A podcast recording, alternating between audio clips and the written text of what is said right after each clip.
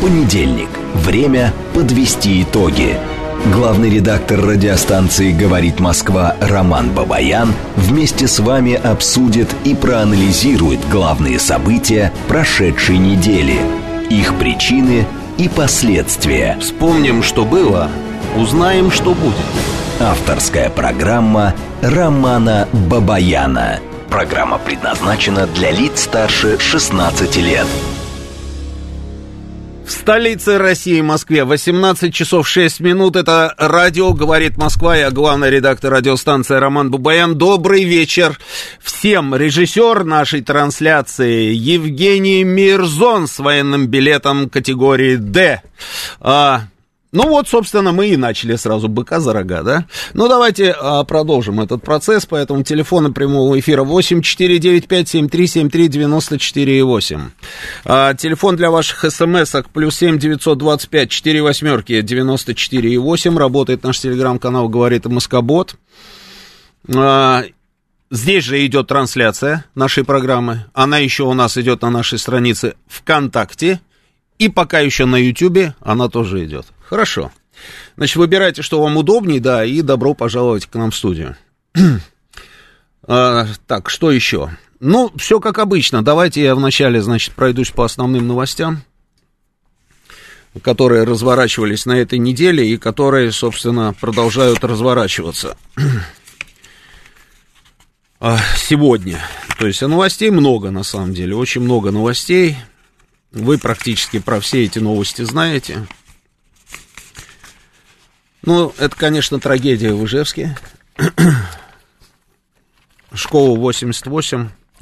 Число погибших в результате стрельбы 13 человек.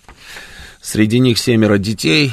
Объявлен траур по погибшим в Удмуртии. Об этом сделал заявление губернатор. А, ну, вообще, вот, я говорю, какие-то вот бесы активизировались на всех направлениях. Усть-Илимский мужчина устроил стрельбу в военкомате, его задержали, мы видели, собственно, задержание этого человека. Руслан Зинин расстрелял э, военкома, шесть раз выстрелил в него. Вот такие вот новости, нехорошие. А, ну и, естественно, продолжается, собственно, у нас частичная мобилизация в стране, она идет. Она идет, об этом мы с вами будем говорить сегодня очень подробно. Продолжаются референдумы, а, в Донецкой Народной Республике, Луганской Народной Республике, Херсонской, Запорожской областях. Ну, явка какая-то просто очень большая. Мы видим тоже бесконечное количество видеоряда, как люди воспринимают все это. Мы видим э, реакцию в Соединенных Штатах, мы видим реакцию на Украине, не побоюсь этого слова. В общем, все, все ожидаемо, все предсказуемо. Ну, реакция, ну, вот, например, там, я не знаю, Анкара не признает вхождение ДНР и ЛНР Херсонской области и Запорожья в состав России. Как не признало и вхождение Крыма. Такое заявление сделали в МИДе Турции. Скажите мне, кто удивлен? Казахстан, на секундочку, исходит из принципов территориальной целостности государств. А, об этом заявил официальный представитель МИДа Казахстана его просто попросили прокомментировать вот эти вот референдумы, которые идут. Вот он и прокомментировал. Представитель, значит, МИДа казахского заявил, что а, позиция Касым Жамарта Такаева это соблюдение принципа международного права, в основе которого лежит устав ООН. Ну и дальше там территориальная целостность, мы знаем всю эту мантру, да.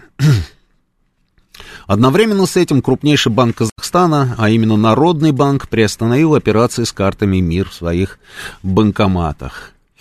А, а еще в начале недели российские перевоз, перевозчики пожаловались на задержку фур в Казахстане. Речь идет о тра, транзитной транспортировке, когда товар из ЕС направляют на белорусскую границу. Некоторые автопоезда стоят на дороге, при этом документы у водителей и, и изъяли, ну и так далее, и так далее. То есть вот, вот, вот полный, полный комплект.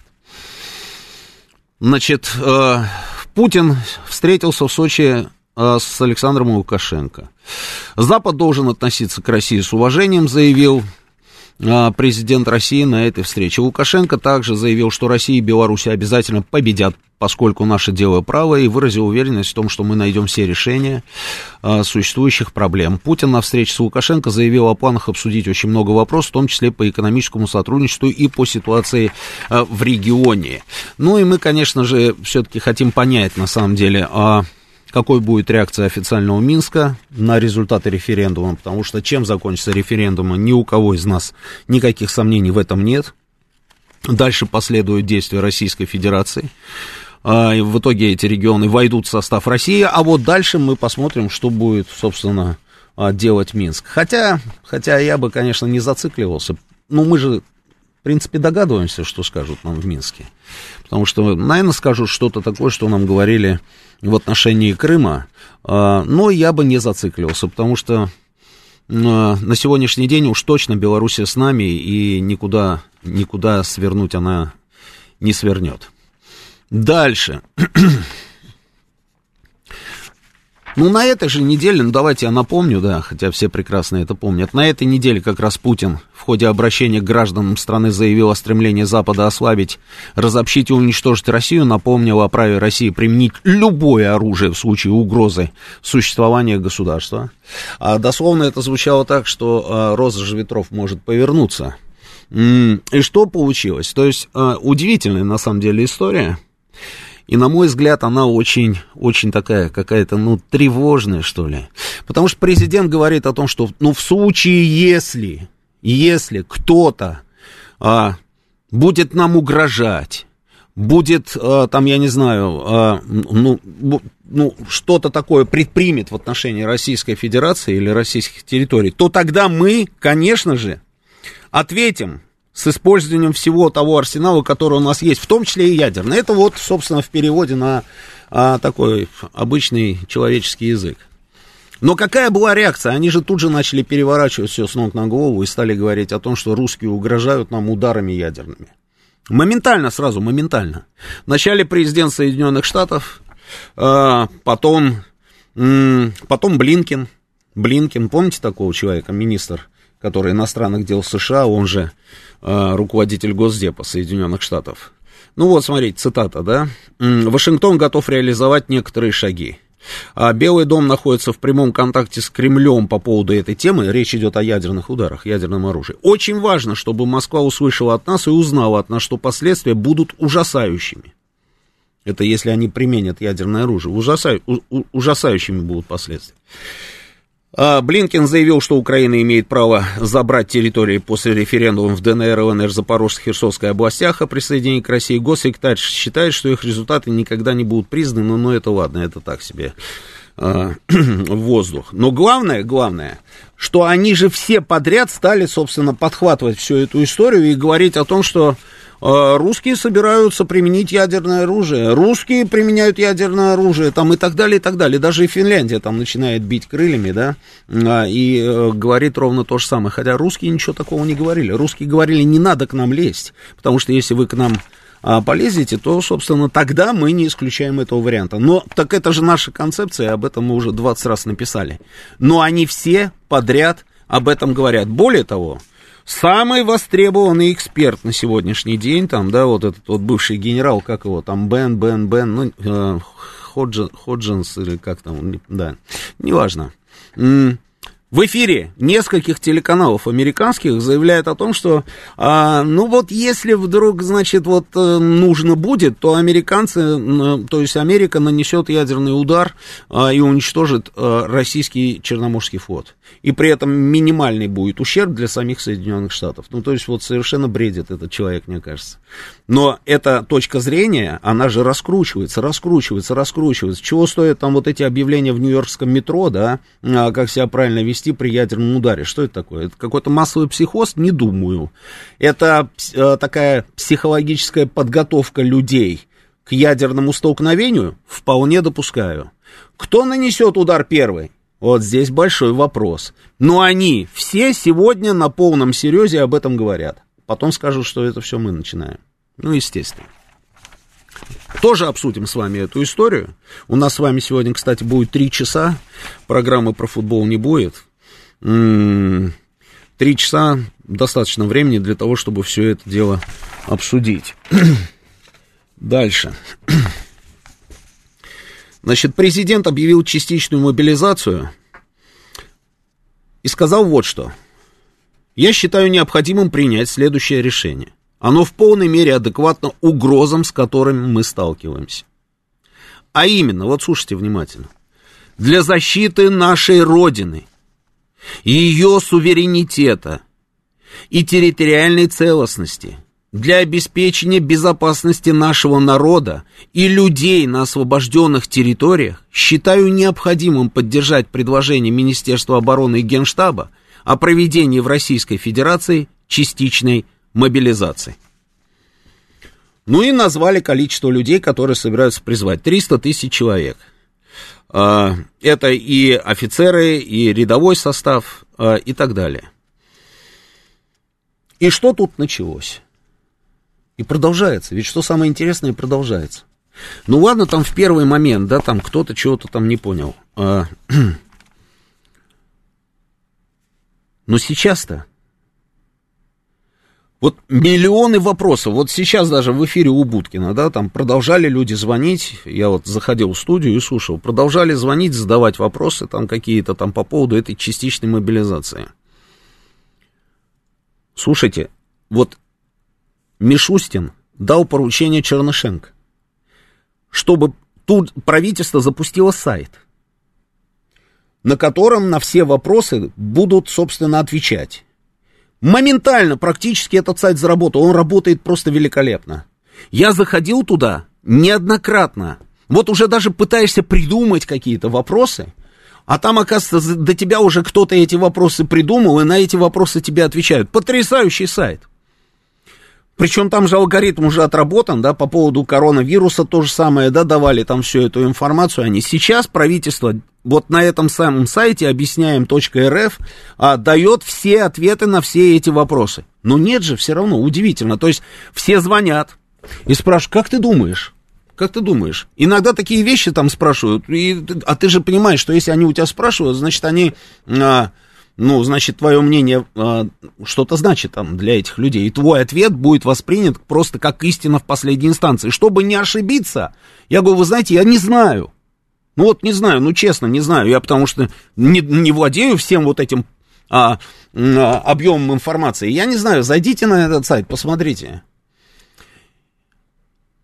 Но нет, и все равно и все равно будут звонить, спрашивать, друг у друга будут спрашивать, там, по, ориентироваться на какие-то там, я не знаю, э, домовые чаты, домовые чаты, где речь идет о ремонте там в подъезде или в плохом состоянии, у кого-то там лифты какие-то, да, я это видел просто, они начинают друг у друга, э, люди, поднимать информацию по поводу частичной мобилизации. Ну, удивительная история, ну, удивительная, но согласитесь, вроде все люди взрослые, но при этом Одни, значит, прибыв... такие, знаете, прибывают, прибывают в таком тревожном, тревожном состоянии. Ну, вот прям вот они вот заходишь, смотришь на, на человека и видишь, он тревожный, он в тревоге. Другие вообще не выдержали всего этого и ломанулись кто куда. Об этом тоже поговорим. Ну, те люди, которые а, хотят получить информацию, но не идут на эти самые сайты, не звонят на горячую линию, хотя на горячую линию на самом деле звонят. Я тоже пытался там на эту горячую линию позвонить, так, чтобы понимать, как она работает. А, линия работает. Можно позвонить и узнать. Но, тем не менее, проблема есть, и об этом мы поговорим. Проблема, я даже не знаю, как ее назвать. Это не проблема, связанная с частичной мобилизацией. Это проблема, наверное, все-таки такая, знаете, связанная с атмосферой в нашем обществе, что ли. Ну, давайте вот так вот я ее сформулирую. Кстати, мы вот провели голосование. А, вопрос формулировали следующим образом. Вы или ваша семья столкнулись с э, частичной мобилизацией? 53% а, ответили нет, но ожидаем. 53%. 33% а, нас это не коснется. 8% а, да, есть проблемы. И 6 да, пока нет вопросов. Вот. 53 а, нет ожидаем. Ну, достаточно много, согласитесь, да, из тех людей, которые, собственно, приняли участие в голосовании, 53% у нас ожидают мобилизации. Интересно будет вас послушать, да, и понять, почему вы ее ожидаете, а что там такое происходит, да, и а, кого в вашей семье там могут призвать. И какие есть проблемы, тоже мне интересно. И я буду у каждого спрашивать, а заходили ли вы на этот сайт, объясняем.рф? Или не заходили? По поводу того, значит, какие решения принимали военкоматы в первые, в первые дни. Были проблемы? Да, проблемы были. Стало это для меня лично, допустим, неожиданностью? Конечно, нет. Мы что с вами не знаем, а, как все это работает?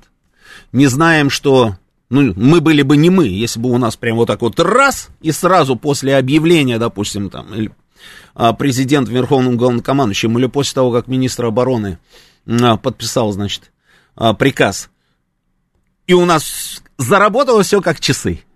Но это похоже на нас? Ну, так по-честному. Конечно, не похоже. Конечно, не похоже. Почему? Почему вообще, в принципе, вот у нас пошли вот эти сбои? На самом деле, друзья, вот я долго думал на эту тему. Ну, помимо особенностей национального характера, но помимо всего этого есть еще другие, другие, собственно, причины. Шойгу тогда озвучил, вы помните, значит, когда он выступал сразу вслед за президентом, он сказал, у нас мобилизационный ресурс 25 миллионов человек. Я удивился, потому что ну, я знал про другую цифру. Я много лет, собственно, был уверен, что мобилизационный ресурс Российской Федерации 35 миллионов человек. Ну хорошо, министр обороны назвал, а, значит, 25 миллионов человек. А кто у нас должен заниматься был вот сейчас этой частичной мобилизацией? Военкоматы? Конечно, военкоматы. Но спросите сами у себя. Будкин спрашивал, я еще раз вот задаю этот вопрос. Сами у себя спросите. А когда вы были последний раз в военкомате? Вот я сам у себя спрашиваю. А когда ты, Бабаян Роман Георгиевич, последний раз был в военкомате? Я даже вспомнить не могу, когда я был в военкомате последний раз. А должен был я прийти в военкомат? Ну да, должен был. Ну, конечно.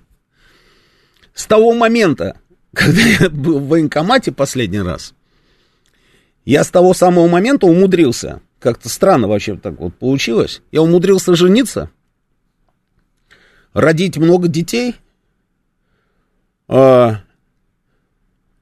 закончить, закончить институт, начать работать, отработал много-много-много-много разных лет.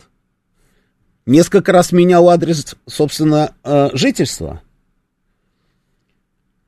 И чего там только со мной не происходило вот за все это. Получать государственные награды и так далее. Но я же не, пошел в военкомат и не проинформировал их об этом. И я вот когда начал вспоминать и думать, ага, вот в тот момент, когда я был последний раз в военкомате, я там получил удостоверение, это военный билет, не удостоверение, военный билет офицера запаса вооруженных сил СССР. В тот самый момент я был зарегистрирован совершенно по другому адресу. Как они должны, допустим, меня найти, эти люди? Не, ну меня-то найдут, это понятно. Нет, ну вообще в принципе, в принципе. Мы же сами на самом деле туда не ходили. А что такое военкомат? А военкомат, вот ты приходишь, закрытая дверь, там открывается эта дверь, там сидит дежурный. Дежурный Значит, ты говоришь, я вот такой-то, по крайней мере, вот так было, когда я там был в последний раз. Я такой-то, такой-то, вот я хочу, допустим, там, по какому-то вопросу я к вам пришел. М, хорошо, да, вот идите в какой-нибудь кабинет. Ты заходишь в кабинет, если раньше было там а, много офицеров разных, которые работали в военкоматах, то сейчас это же не так у нас. У нас же офицеров там совсем немного. В основном у нас там, а, как это, гражданские, довольно наемные. Ну, просто какие-то женщины сидят и работают. Теперь представьте, они получают приказ Верховного Главнокомандующего и приказ министра обороны о проведении частичной мобилизации. Поставьте себя на их место. Базы данных в электронном виде, вот голову даю на отсечение, ее нет. Уверен в этом, что ее нет. Скорее всего, вот те самые карточки, литера М – буква Н, буква Б и так далее.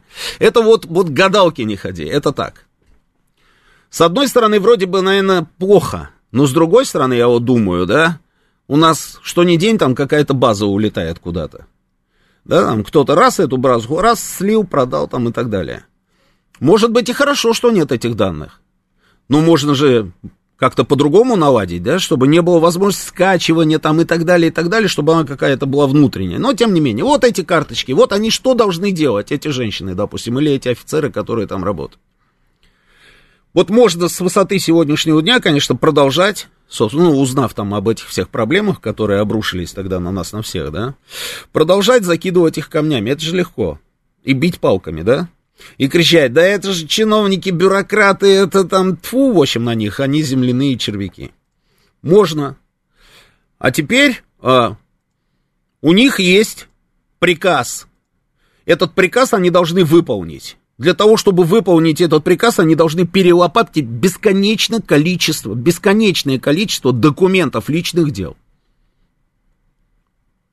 Бесконечное. Это еще хорошо у нас частичная мобилизация. А плюс ко всему, плюс ко всему, иди еще, собственно, разберись. Вот по первым дням, допустим, да? По поводу студентов-очников, все понятно. Студентов-очников даже в армию просто не забирают по призыву. Они получают отсрочку, пока учатся. Правильно, правильно. То есть здесь все, им все, все понятно.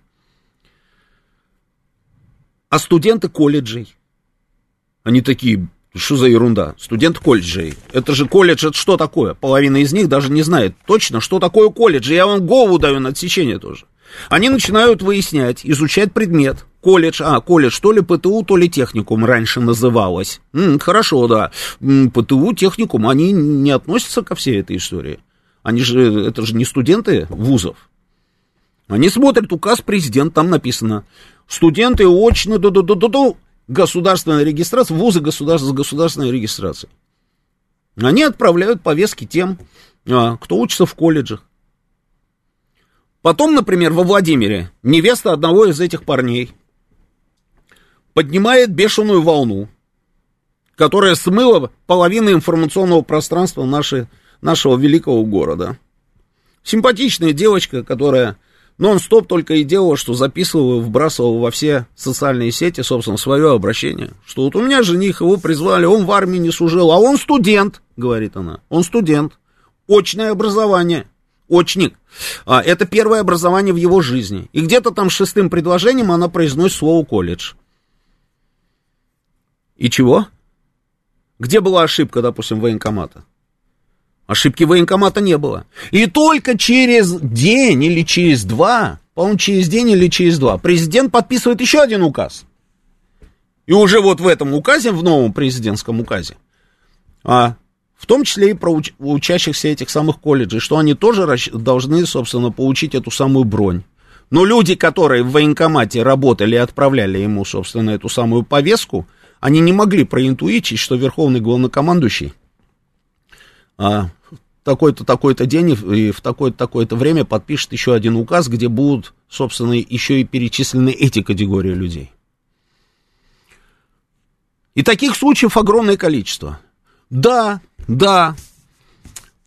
Вот как это выглядит? Мы, допустим, там в социальных сетях видим, ну что это такое, моему мужу там взяли, прислали повестку, а, значит, хотят его мобилизовать, а он у меня там а, инвалид он инвалид, он потерял ногу там или руку, там, на работе какая-то травма, да, а ему прислали повестку.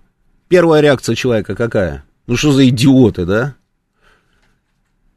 А если подумать, как все это происходит, то это совсем, совсем не так. И кто там идиот? Там идиотов нет. Естественно, если бы они знали, что это у человека нет ноги, они бы не послали бы ему повестку. Но они же об этом не знают. А почему они об этом не знают? А потому что он точно так же, как и я, лет 30 назад последний раз был в военкомате. Лет 30 назад. Но есть и хорошие новости. Заработало огромное количество... А, ну да, новости хорошие, да, действительно. Но вначале новости наговорит Москва хорошая, а потом я продолжу. Понедельник Время подвести итоги. Главный редактор радиостанции «Говорит Москва» Роман Бабаян вместе с вами обсудит и проанализирует главные события прошедшей недели, их причины и последствия. Вспомним, что было, узнаем, что будет. Авторская программа Романа Бабаяна. Да, 18.36 в Москве, радио «Говорит Москва», продолжаем работать в прямом эфире. А, значит, вот было где-то сообщение, никогда не поверю, что-то такое, сейчас я его... Вот-вот-вот-вот, баба на скамейке пишет. Никогда не поверю, что в Минобороны не провели работу по подготовке военкоматов к мобилизации. Банально увеличить штат сотрудников. Вы поверите в это, баба на скамейке? Потому что эти самые военкоматы, у них есть штатное количество людей, которые, собственно, там есть. И слава богу, что хотя бы эти люди есть. Сейчас мы про вот эту вот всю историю тоже поговорим. Почему там ровно столько людей, а не больше? И как так получилось, что там людей вот ровно столько, а не столько, сколько должно быть для а, проведения мобилизационных мероприятий?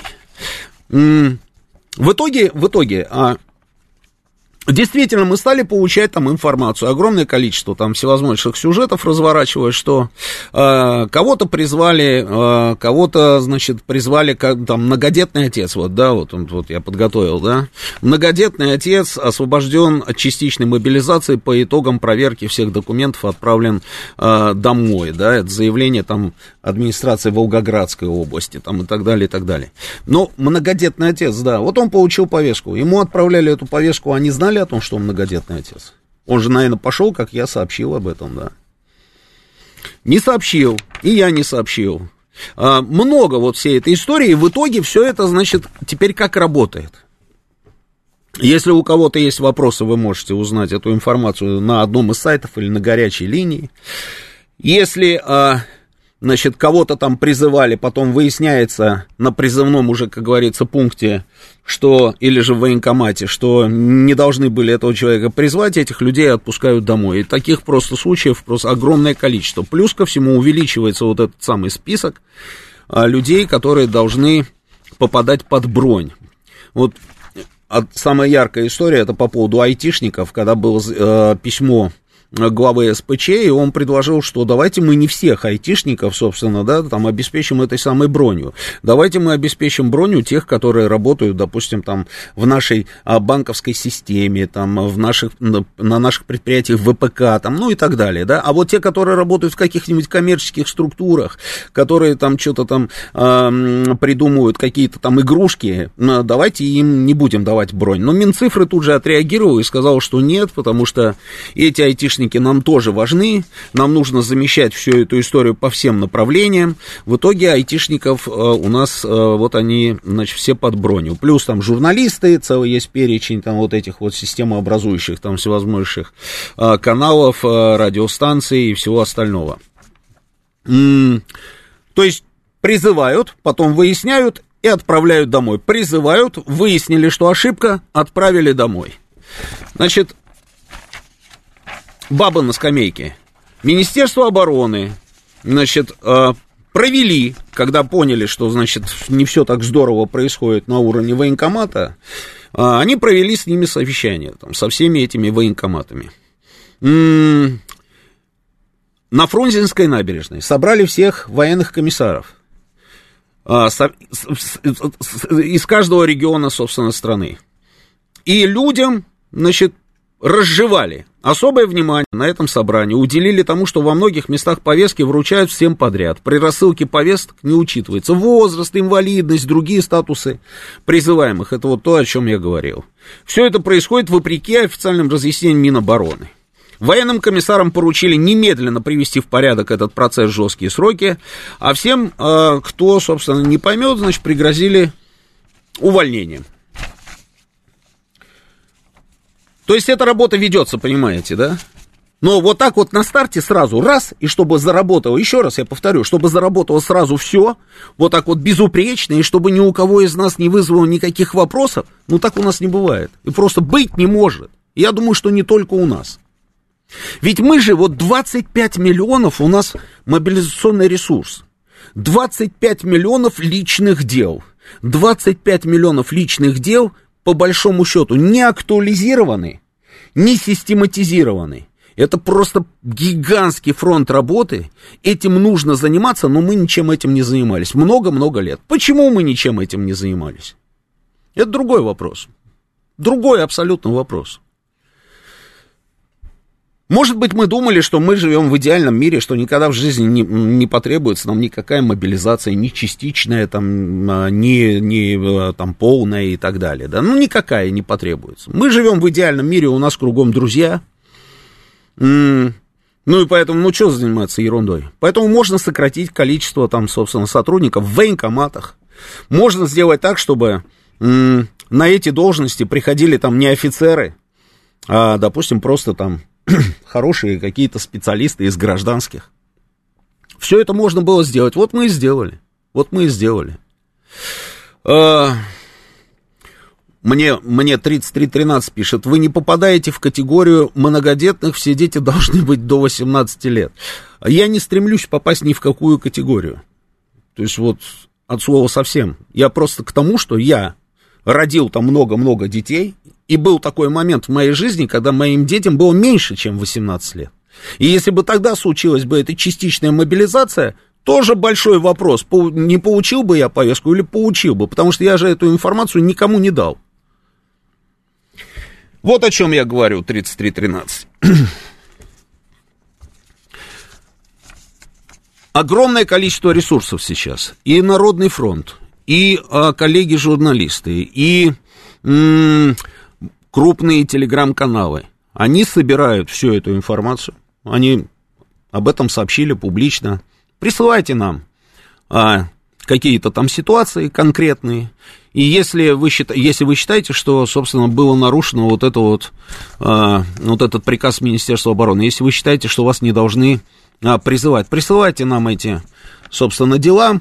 Мы будем разбираться, и мы, собственно, сделаем так, что ошибка будет устранена. Я думаю, что ровно так и будет. Параллельно с этим, что я наблюдаю? Это что касается ошибок. Параллельно, что я наблюдаю? Я наблюдаю огромное количество людей, которые руководствуются принципом «Родина приказала, значит, надо это сделать». По всем регионам нашей страны я это вижу. Вы это тоже видели?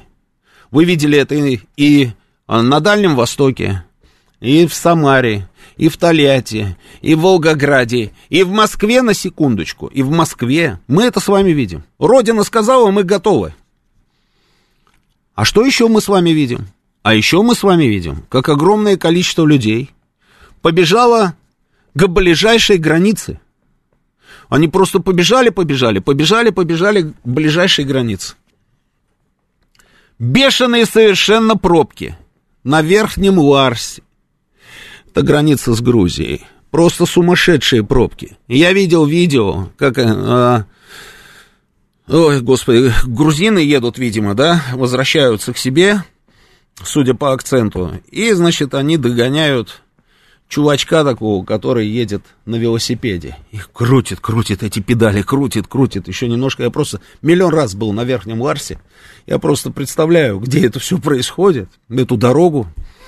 И вот он крутит, крутит, крутит, крутит педали, границы, границы. А они подъезжают, у него спрашивают, ну что, соскакиваешь, да, от э, мобилизации бежишь, да? М-м. И дальше целый набор там всевозможных фраз. Они просто высказывают ему, что они, что они о нем думают. Миллион, там, я не знаю, просто этих а, сообщений. А, о том, что, значит, смотрите, вот эти вот очереди, а, а, аэропорт Шереметьево, аэропорт Шереметьево, а это аэропорт Внуково, а это монгольская, монгольская граница а, и так далее. Понимаю я, допустим, этих людей? Да, я понимаю, чем они руководствуются и почему они туда побежали. Уважаю? Нет. Ну, это мое мнение, имею право же, правильно? Имею право. Вот мне понравилось э, заявление Кадырова. Я обращаюсь к тебе, уклонист.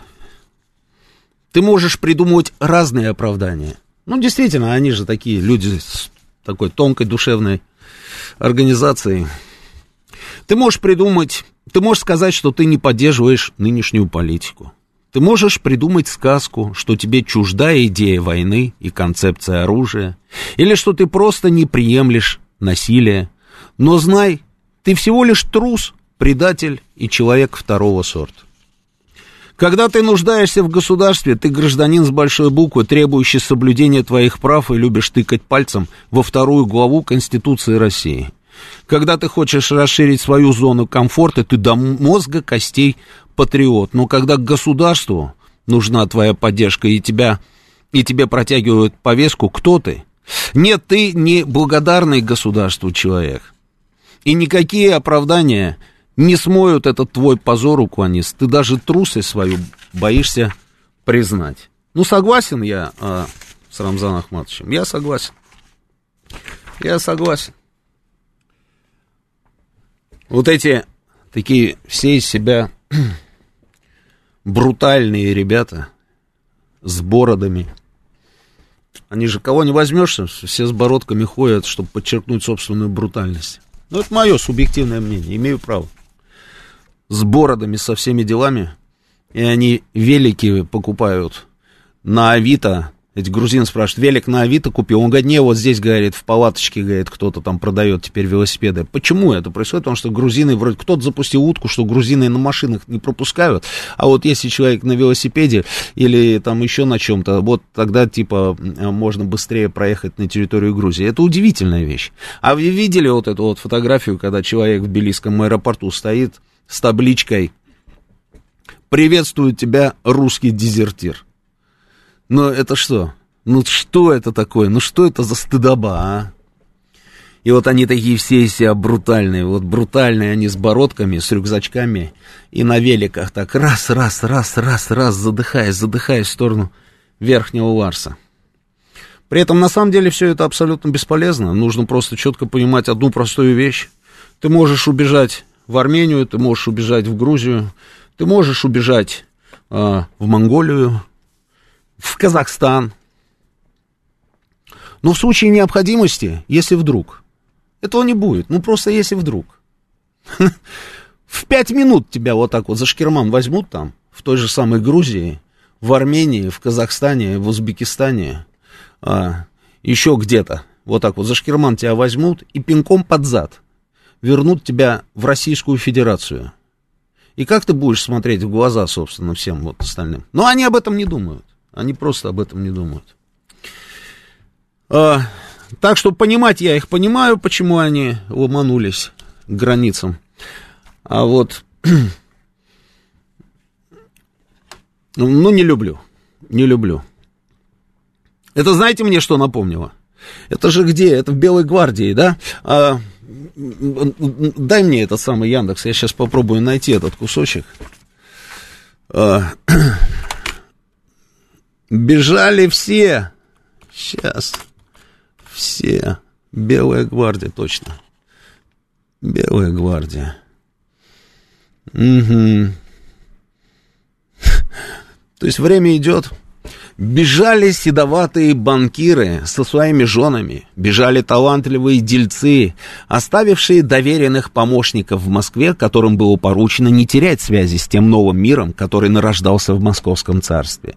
Домовладельцы, покинувшие дома верным, тайн, э, покинувшие дома верным тайным приказчик, промышленники, купцы, адвокаты, общественные деятели бежали журналисты московские, петербургские, продажные, аучные, трусливые, кокотки, честные дамы из аристократических фамилий, их нежные дочери, петербургские бледные развратницы с накрашенными карминовыми губами, бежали секретари директоров департаментов, юные пассивные педерасты, бежали князья и алтынники, поэты и ростовщики, жандармы и актрисы императорских театров. Вся эта масса просачивалась в щель, держала свой путь на город. То есть время идет, ничего не меняется. Там дальше, помните, да, когда они прибежали, значит, и Рестораны там работали 24 часа в сутки, и они в этих ресторанах жизнь прожигали. И а, ну, гуляли ну, вот как только могли. То есть жизнь кипела ой-ой-ой, да? А потом раз, и все, и все. Ну вот, я говорю, время идет, да, а ничего не поменялось по большому счету. Это вот что касается этих людей. Вообще, в принципе, вообще, в принципе, если мы с вами говорим, допустим, ну вот Василий мне пишет, вот, Роман, у друга брата, еже, э, друга брата ежегодно вызывали на комиссию по здоровью, у него нет кисти левой руки вплоть до достижения 27 лет. А, не так это я уже читал, там про Министерство обороны. Если там идиотов нет, то эти гражданские барышни должны были сделать следующее. Вижу студент, форма не совпадает с законом. Сформировать запрос в вышестоящую организацию, а, не знаю какую. А при поступлении жалоб на невыполнение плана апеллировать к количеству запросов для выяснения как блокирующий фактор в работе. Ну так я вам и говорю, что вот сейчас этот алгоритм заработал. Заработал этот алгоритм. А, раз, Призвали, человек говорит, слушайте, ну, я в армии не служил. Я не служил в армии, у меня нет вуса. А это я, знаете, у Майкла Боума спрашиваю в пятницу перед э, началом программы. Я говорю, Майкл, какой у тебя вуз? Майкл говорит, какой-то там университет. Я говорю, нет, ты меня не понял, Майкл. Вуз у тебя, наверное, сбор информации, оперативной информации. М-м. Ну и там все ему объяснили, что ВУЗ это военно-учетная специальность. Но если серьезно, в армии не служил, ВУЗа нет толку от этого человека, никакого в войсках нет. Но, но, и здесь у меня вопрос. Ну, у меня здесь тоже есть вопрос. Я вот просто наблюдаю за этими вот страстями, которые кипят уж который день. И вот у меня вопрос. А, а не служил почему? Хочу спросить. Почему не служил? Вот кого не возьмешь, слышишь, что я не служил, а почему не служил? Ну вот, допустим, Евгений Мирзон, я понимаю, почему он не служил. Ну, человек болеет. Он не годен. Он прошел там комиссию, сказали, он не годен, свободен, все, и вопросов нет. Вопросов нет. И я знаю, что он болеет. А еще почему не служил? Как так получилось? Смотришь, ты говоришь, здоровый детина с бородой. Вот они стоят в очередях, откройте это видео, посмотрите. И все такие хворые, да? Я в это не верю. Почему я в это не верю? А они не служили. Ну, кого не возьмешь, я не служил, у меня нет вуса. Нормально так. И тут я вспоминаю, я тут вспоминаю, что это же называется прокрутились. Что мы этого не знаем? Мы разве не в Российской Федерации жили? Мы не знаем, как это происходило? Мы не знаем, как это все, собственно, было устроено? Мы что, не слышали этих разговоров? Да в армию в наше время только лох ходит. Мы что, не слышали этого? Нет таких знакомых среди у вас? Таких знакомых разве нет? В армии бывают туда, не, ну что, я что там, я что, лошара, что ли, в войска идти? Не, я никуда не пойду, не, не, я не служил. Я прокрутился. Отлично, прокрутились. Я не знаю, как они там крутились, но, в общем, они как-то прокручивались. И в итоге они в армии не служили, военно-учетной специальности у них нет. А теперь берем а, там, других каких-нибудь там ребят, которые честно, как положено, пошли, отдали долг родине, отслужили, вернулись с военно-учетной специальностью. У каждого своя там военно-учетная специальность. И сейчас частичная мобилизация, и эти, эти, они опять не идут. Потому что у них нет вуса, они не идут. А тот, который взял, честно все сделал, и чисто воровец за склад там не, не косил от армии, он сейчас попадает опять под частичную мобилизацию. Это справедливо? Мне кажется, нет. А как исправить эту ситуацию? А ты ее уже сейчас никак не исправишь. Миллионы людей, которые в армии не служили, вуса нет у них. Кто-то купил военный билет, что не так, что ли? Так. Я говорю вещи, которые очень многим не нравятся. Но это правда жизни. Кто-то этот военный билет купил кто-то, там, я не знаю, просто как-то... Я даже знаю анекдотические случаи, когда человек покупал военный билет, ему там написали не что он болеет, а что он отслужил. И сейчас он попал, и в ВУЗ там ему проставили, сейчас он попал под эту самую мобилизацию. А он в реальности не служил. Это все было у нас? Было, конечно, было. Мы этого не знаем, разве знаем? Как исправить, не знаю. Мне кажется, сейчас это не исправишь, масштабы огромные. Но я уже говорил об этом в эфире на неделе, и сейчас я повторю, что вообще, в принципе, а, работать эта система должна по-другому. Вот человек, который отслужил в армии, у него должны быть преференции по всем направлениям. А человек, который в армии не служил, он не должен иметь возможность занимать какие-то государственные должности. Это я не придумал, эта система работает во многих странах мира. Он не должен занимать а, какие-то должности в структурах, которые так или иначе военизированные. Ну, например, там, я не знаю, не отслужил в армии, ты не можешь работать в системе МВД, в системе судебных приставов. Ты не можешь там работать там еще где-то. Ну, вот, вот в такого рода организациях. Ну, у нас сплошь и рядом это происходит. Сплошь и рядом. И получается, если они хихикали тогда, когда, собственно, их там а, ровесников забирали в армию, то а сейчас они просто могут в голос смеяться и говорить, у нас вуса нет, ха-ха-ха-ха-ха. Вот, как, вот видишь, вот, а ты как этот самый пошел отслужил, и, и сейчас ты снова, значит, попадешь под эту мобилизацию. Есть такой момент у нас? Конечно, есть. Конечно, есть. Кого-то не призвали? Допустим, там человек Вначале не призывали, потому что студент, потом аспирант. Это другая история. Другая история. Они на законных основаниях, они не прокручивались. Они на законных основаниях, собственно, не служили в армии. В советское время было как? Вот в советское время. В советское время было все очень просто. В 18 лет ты подлежишь призыву. Если ты, допустим, закончил институт с военной кафедрой. Ну, ты учился, военная кафедра у тебя была. Тебя не призывали. Ну, ты закончил вуз с этой военной кафедрой, тебя потом призывали на два года лейтенант, офицером. Если ты заканчивал вуз, но при этом без военной кафедры, и тебя призывают, ты идешь а, рядовым и служишь полтора года. Я вообще попал тогда в интересную ситуацию призыв 86 -го года. У меня была военная кафедра, но тем не менее в 86 году и в 87 по-моему, два года подряд, а, несмотря на то, что у нас была военная кафедра, нас все равно всех призывали. И таких, как я, вот, мои ровесники, вот все, все, вот я знаю, Петр Толстой, там, ну, много-много разных людей. Вот мы ровно вот из этой самой истории. То есть военная кафедра есть, я вот гаубицу Д-30 изучал.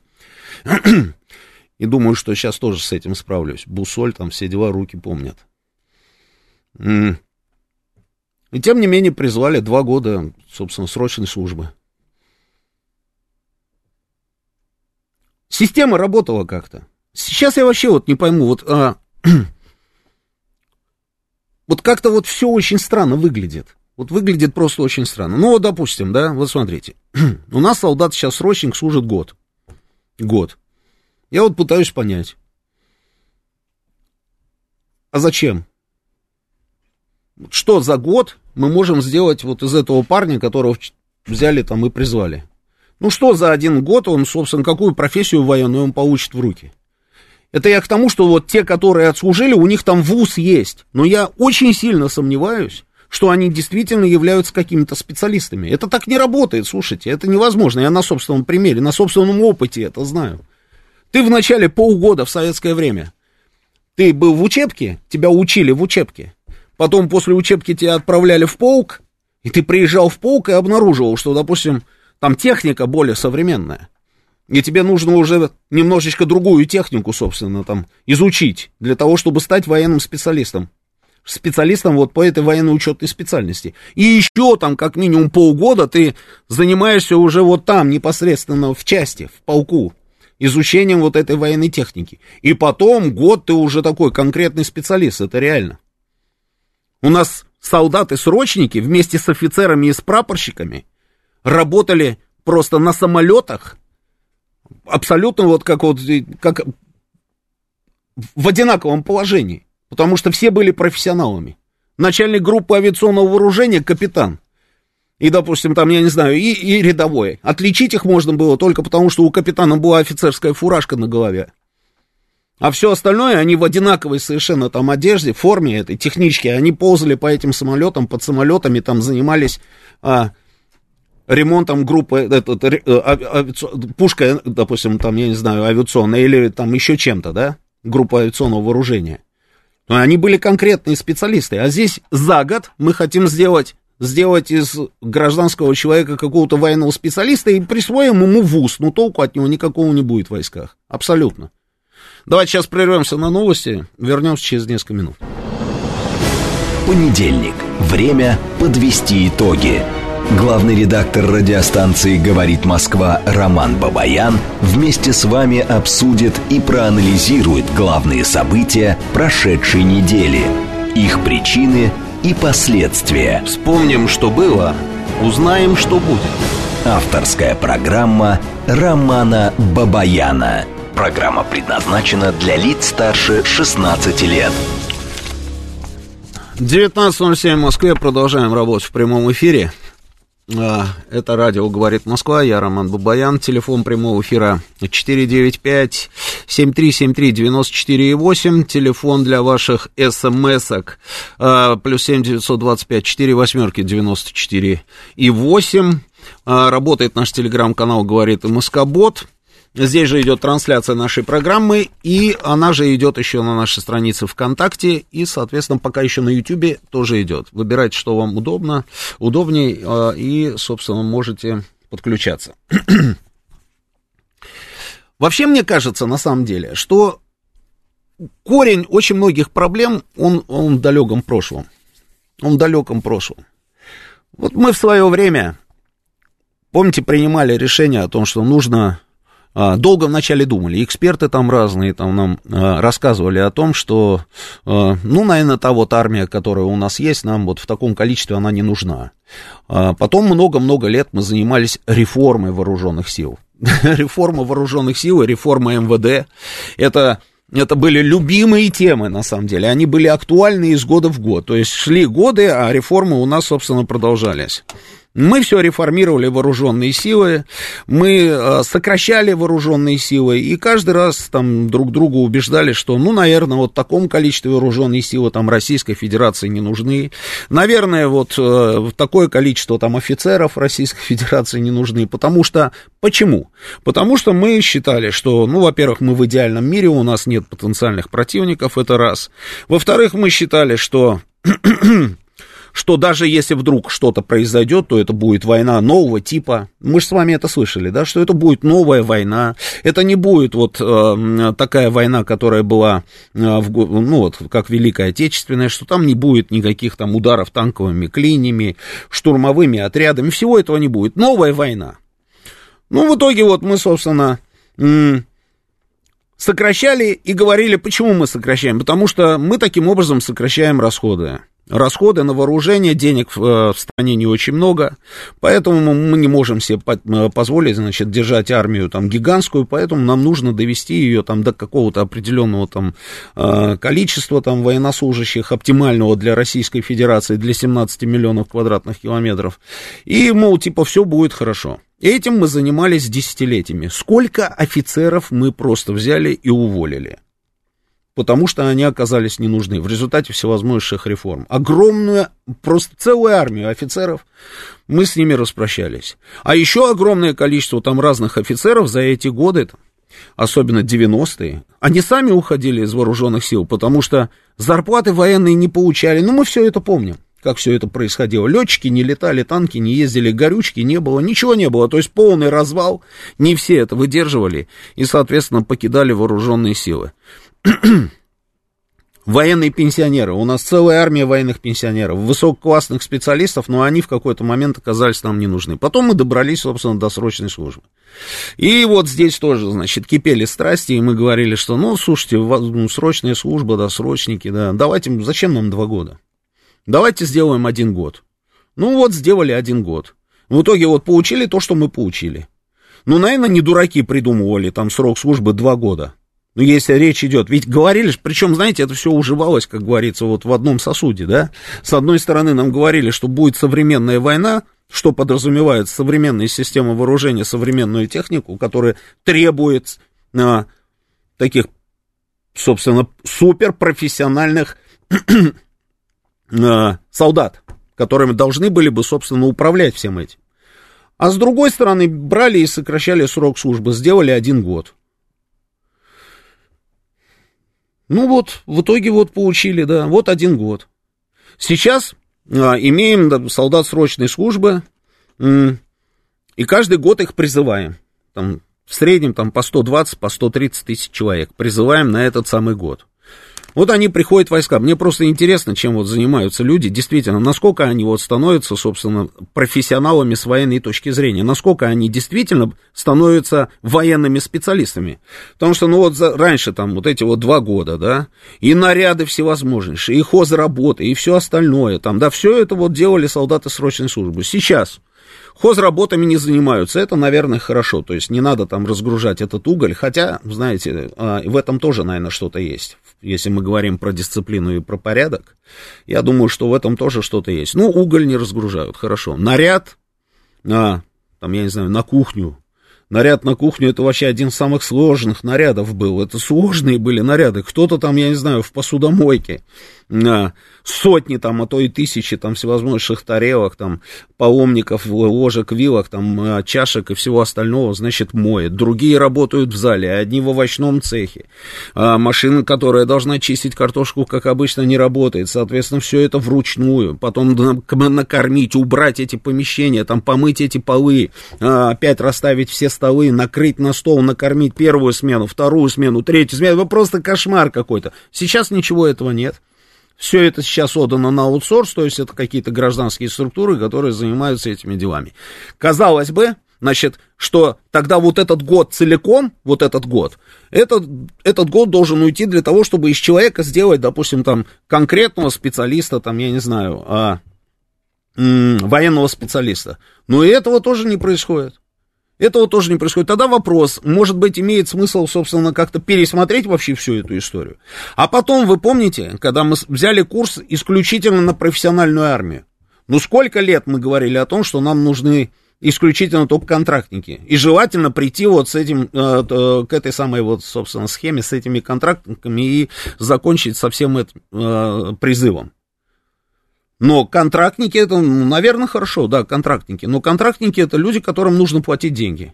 И вот мы брали курс на то, что у нас должны быть контрактники, но при этом, с другой стороны, мы понимали, что у нас нет финансовой возможности обеспечить, собственно, армию а, исключительно только, как говорится, вот этими контрактами. Потому что платить надо, денег нет. Значит, ага, давай сделаем так, пускай у нас будут срочники, пускай у нас будут контрактники. И вот, вот это вот, вот эта самая история, и тут раз вам, пожалуйста, специальная военная операция, и мы с вами видим, что помимо суперсовременных систем вооружения, война-то очень похожа на то, что было раньше. Та же самая война, те же самые танковые прорывы, те же самые штурмы позиции, собственно, противника. Все то же самое, по большому счету. Вот нужно вносить какие-то коррективы? Мне кажется, да. Нужно пересматривать определенные какие-то вещи. Да, нужно пересматривать. Нужно вообще всю, всю систему а, там, строительства вооруженных сил как-то там модернизировать. Мне кажется, очевидно, это уже, по-моему, просто, как говорится, этим надо заниматься, потому что ну, давайте поймем. Нужны нам срочники? Нет, не нужны. Если срочников мы не используем в боевых действиях, хорошо, мы не используем срочников в боевых действиях, тогда зачем нам, в принципе, срочники? Я вот когда был срочником, да, там мое поколение воевало в Афганистане. А, и мы знали, допустим, там в авиационном полку, да, что такое авиационный полк? Авиационный полк, там в случае необходимости, значит, самолеты должны были вылететь, Су-24, они должны были вылететь, уйти на задание. Соответственно, самолеты уходят, они проходят несколько систем ПВО. То есть они проходят систему ПВО, когда летят туда, когда они уходят отрабатывать по цели, по ним, по ним работает это самое ПВО, и потом они должны вернуться вроде бы как назад. И опять те же самые, собственно, а, системы ПВО. Если назад возвращалось всего несколько самолетов, считалось, что это просто замечательная удача. Но в тот момент, когда уходил на боевое задание последний самолет, вся система, вся система, это и полк, собственно, а полк это что такое? Это и ТЭЧ, это и ППР, позиция подготовки пусковых ракет, это и группа осмотра регламента средств опознавания, много-много-много всего. А весь этот полк, плюс Абато, это батальон авиационно-технического обеспечения, аэродромная рота, дивизион связи, там курки, там рота охраны, да, там, ну, много-много, аэродромная рота, которая следит за взлетно-посадочной полосой, все это потом превращалось в обычную мотострелковую часть, то есть мы понимали, что самолеты ушли на задание, значит, потому что началась какая-то, допустим, война, а мы, собственно, становимся обычной мотострелковой частью и попадаем под командование оперативного, а, командование оперативной группировкой солдаты-срочники. Но здесь у нас вот такое вот железобетонное собственное решение. Мы не используем срочников. Отлично, мы не используем срочников. Но если мы не используем срочников даже в тот момент, когда у нас идет специальная военная операция и боевые действия, ну тогда я задаю опять вопрос, зачем нам срочники? Давайте откажемся от срочников уже. Специалистов из них сделать не можем, во время боевых действий мы ими, собственно, не пользуемся срочниками, тогда давайте просто сконцентрируемся на профессиональной армии и все, раз и навсегда. Или же пересмотрим в другую сторону концепцию. Нужно просто определиться, вот как, нам, как нам, собственно, дальше жить. Ой. Давайте обменяемся мнениями, давайте, поехали. Слушаю вас, добрый вечер. Говорите добрый вы в эфире. вечер. Здравствуйте. Айдар, это Погубили нашу армию, конечно. Деньги есть, воруют, воруют, у нас никак не насытятся. Смотрите, сколько убежали. Вот их вернуть, все деньги, чтобы другие за них не пошли, или платили бы, чтобы, как Мария, это, Маргарита Семеновна правильно сказала, богатые пускай возьмут добровольцев, их семью на обеспечение – выделяют деньги. Хватит воровать. Надо уже слез не хватает, блядь. Спасибо. Меня не возьмут, потому что... Спасибо. А, да, я знаю эту инициативу, а, и есть на самом деле, я даже знаю имена этих богатых людей, которые а, готовы там ежемесячно переч, перечислять определенное количество денег определенному количеству, собственно, ребят, которые попали там вот сейчас вот а, под мобилизационный призыв. А, с одной стороны, да, наверное, правильная история, было бы неплохо, было бы неплохо, конечно, чтобы наши богатые там товарищи разные, собственно, взяли на себя там часть этих расходов. А, но с другой стороны, мне кажется, что просто я говорю, нужно изначально, вот просто, чтобы не было больше системных ошибок, нужно определиться с концепцией и под эту концепцию все это дело подогнать. И тогда у нас, собственно, будет немножечко по-другому выглядеть, в том числе и работа военкоматов. Они же одна из частей вооруженных сил. Следующий звонок. Добрый вечер. Слушаю вас. Алло, алло, говорите вы. Роман Григорьевич, добрый день. Здравствуйте. Меня зовут Сергей Владимирович, свою позицию хотел высказать. Слушаю вас, говорите. Первое. Значит, в свое время принятие решения вот о, так сказать, переходе на один год службы – это, по-моему, Сергей Борисович Иванов сделал чистейшее популистское решение, которое не принесло ничего полезного вооруженным силам, а просто ударило по былой готовности. На самом деле солдатов современной армии подготовить к управлению столь серьезной техникой просто реально невозможно. А когда мы его подготовим, значит, здесь уже он уходит, и мы опять получаем желторотиков, которых нужно учить, учить и учить. Это первое. Второе. Что касается профессиональной армии, это глубоко, глубокое заблуждение в том, что придет аутсорсинг и будет там, значит, все вопросы решать, а солдатики только у нас будут с офицерами нести службу, учиться воевать. Если взять какие-то подразделения, которых у нас очень много, Дальний Восток, Север, нет там никаких аутсорсингов, никто не придет убирать за солдата снег, все на самообеспечении.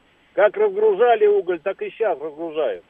Но Контрактник стоит дорого сам по себе, а ведь надо еще обеспечить жильем его семью, надо выплачивать различные пособия. Я уже там просто не говорю о том, что вспомните 8.08.08 августа 8 года, когда сбежали все эти аутсорсинги, когда нет, за вооруженными силами не пошли ни медицина, ни, значит, эти самые э, машины с продовольствием, с боеприпасами. Мы же сами все обходились собственно, своими руками. И вот тогда показалось всем, что такое либеральная позиция и подход Сердюкова к вооруженным силам. Самый лучший в мире министр обороны, который вы искали сутки. Да, Надо серьезно да. подходить к этой теме. И вот сейчас товарищ, который выступал, такой же популист. Ну о чем? Государство должно содержать и воспитывать вооруженные силы. Если народ это дело не будет, не какая-то семья, не какой-то богатенький, а государство. Это государственный подход. Если нет, значит придется нам всем содержать армию, вы знаете, неприятеля. Я с вами соглашусь, спасибо большое. Я с вами соглашусь, я помню там вот и все вот эти вот рассказы. Я же почему начал? Я с того, что все началось задолго до того, как. Я это все прекрасно помню. И я помню там, а, когда говорили, что да, лучше мы будем платить большие зарплаты, собственно, медикам, да, и вот медики, а военные вот медики, они зачем там военно-медицинское вот это управление там и так далее. Нам, ну, обойдемся. Ну, тогда же говорили, что, ну, слушайте, ну, это неправильная история, потому что военно-полевая медицина, это военно-полевая медицина, это совсем другая история. И это люди, которые в погонах, они военные медики, они будут работать в зоне боевых действий. А, даже не надо про медиков, это очевидная история. Сокращали даже военных журналистов и говорили, зачем они нужны? Но это не так, потому что военные журналисты это были люди, там в том числе, которые работали в Красной Звезде, они работали в телестудии Министерства обороны. При каждом, в каждом, собственно, округе была своя телестудия. Это люди, которые работают непосредственно там. И они, эти люди, например, вот я помню в свое, в свое время, там я разговаривал, я говорю, вот подполковник, корреспондент, допустим, там, а, там как бы в телестудии, там, Министер, Министерства обороны, вот он снимает шахтно-пусковую установку, он профессионал, он он знает на самом деле, что можно давать, собственно, в эфир, а чего давать в эфир нельзя, что можно снимать, а что является секретной информацией. А когда ты гражданским только исключительно отдаешь эту историю на освещение, это не исключает их участие, но есть нюансы, нюансы есть. Они могут опубликовать какую-то совершенно секретную информацию. А военные юристы, их тоже, собственно, предлагали тогда убрать, там, я не знаю, из состава Министерства обороны, и все это говорило о том, что мы просто сокращаем, нам объясняли, сокращаем а, расходы на армию, сокращаем расходы, сокращаем расходы на армию. Ну, до бесконечности сокращать расходы на армию невозможно, это раз. Во-вторых, военные специалисты, мы их готовим или не готовим, это два. Ну, вот, вот и все. Вот и все. Следующий звонок, слушаю вас. Добрый вечер. Алло. Здравствуйте. Добрый вечер. Здравствуйте. Вот э, вы на ваш вопрос я хочу. Вы говорили, э, сбежавшие, так они вернутся и спокойно в глаза нам будут смотреть, как Собчак вернулся, Пугачева, Татьяна Тарасова приехала из Америки и другие. Все для них нормально. А сегодня вот понедельник, 26-е, э, такой тяжелый день. А у нас на радиостанции в 11.59 поставили песню Майкла Джексона. Ну зачем? Всемирно известный педофил. Ну зачем вот эти двухминутные вкрапления бывают? Вот это вот как-то, не знаю. И вот не надо сравнивать э, сейчас и Советский Союз. Был социализм, а сейчас все-таки капитализм, компрадорский, либеральный. Так что все, все по-другому. Ну, я бы не сказал, что все по-другому. Спасибо большое. Когда я ничего не сравниваю. Я говорю, что, слушайте, но была система, эта система работала. И мы понимали, как работает эта система. И мы понимали, почему она была придумана и функционировала именно в том виде, в каком она функционировала. Но сейчас я вижу, что просто как-то вот нужно вносить эти коррективы. Ну, пришло время, потому что мы с вами вот получили ситуацию, которой не было у нас на протяжении очень долгого промежутка времени. Когда мы проводили вообще мобилизацию частичную там в последний раз? Кто-нибудь помнит это? Никто не помнит. Новая ситуация. И специальная военная операция, это тоже новая ситуация. Нужно делать поправки на ветер, и поэтому нужно взять, просто вот взять эти ошибки. Мы видим, ошибка это, это, это, это, это. Нужно сделать так, чтобы этих ошибок просто не было. Это нормальная история. Это нормальная история. Если мы все время будем на одни и те же грабли наступать, ну, конечно, тогда да, ну что, ну, А если проанализируем ситуацию спокойно, спокойно проанализируем ситуацию и поймем, что, ага, если, допустим, вот, собственно, э, у нас есть регулярная армия, в этой регулярной армии есть часть там ребят по призыву, военнослужащих по призыву. Если мы от них отказываемся, значит, берем курс, собственно, на контрактников. Но тогда мы должны понимать, что нам нужно, допустим, 26 контрактников. А есть у нас деньги на эти 26 контрактников? Если у нас не хватает денег на, 20, на 26 контрактников, значит, давайте-ка мы не вот, вот ай, там как получится. Нет, не пойдет. Давайте тогда мы пересмотрим концепцию, увеличим срок службы. Непопулярная история, я понимаю, я же это все помню, слушайте, я помню. И комитета солдатских матерей, я помню, я все помню, да. Непопулярная история. Но нужно руководствоваться уже сейчас не вот это вот популярно, непопулярно, а нужно руководствоваться интересами государства, на секундочку. Следующий звонок, слушаю вас, говорить. Э, здравствуйте, меня Здравствуйте. зовут Денис. Э, Все-таки сейчас речь идет о том, что, судя по всему, нам нужна большая армия для, возможно, больших конвенционных войн. А, следовательно, надо переходить к концепции вооруженного народа. Э, если мы говорим о том, что советская Что такое, была... давайте, подождите, давайте уточним да. сразу, да, определимся с термином. Что такое концепция вооруженного народа? Когда мы имеем действительно качественный, подготовленный, серьезный э, мобилизационный ресурс, угу. в, в относительно, даже так, не в относительно, а в установленные сроки, который может пройти боевое слаживание, развертывание в боевые подразделения и может приступить в установленные сроки к выполнению боевой задачи. Но тогда, вот смотрите, да, вот смотрите, для того, чтобы получить вот этот самый мобилизационный ресурс, да, вот как в принципе, да, да допустим. А всего это... две системы. Сейчас всего две системы в мире. Угу которые эффективно это э, осуществляют. Одна угу. из них проверена временем, вторая теоретически нет.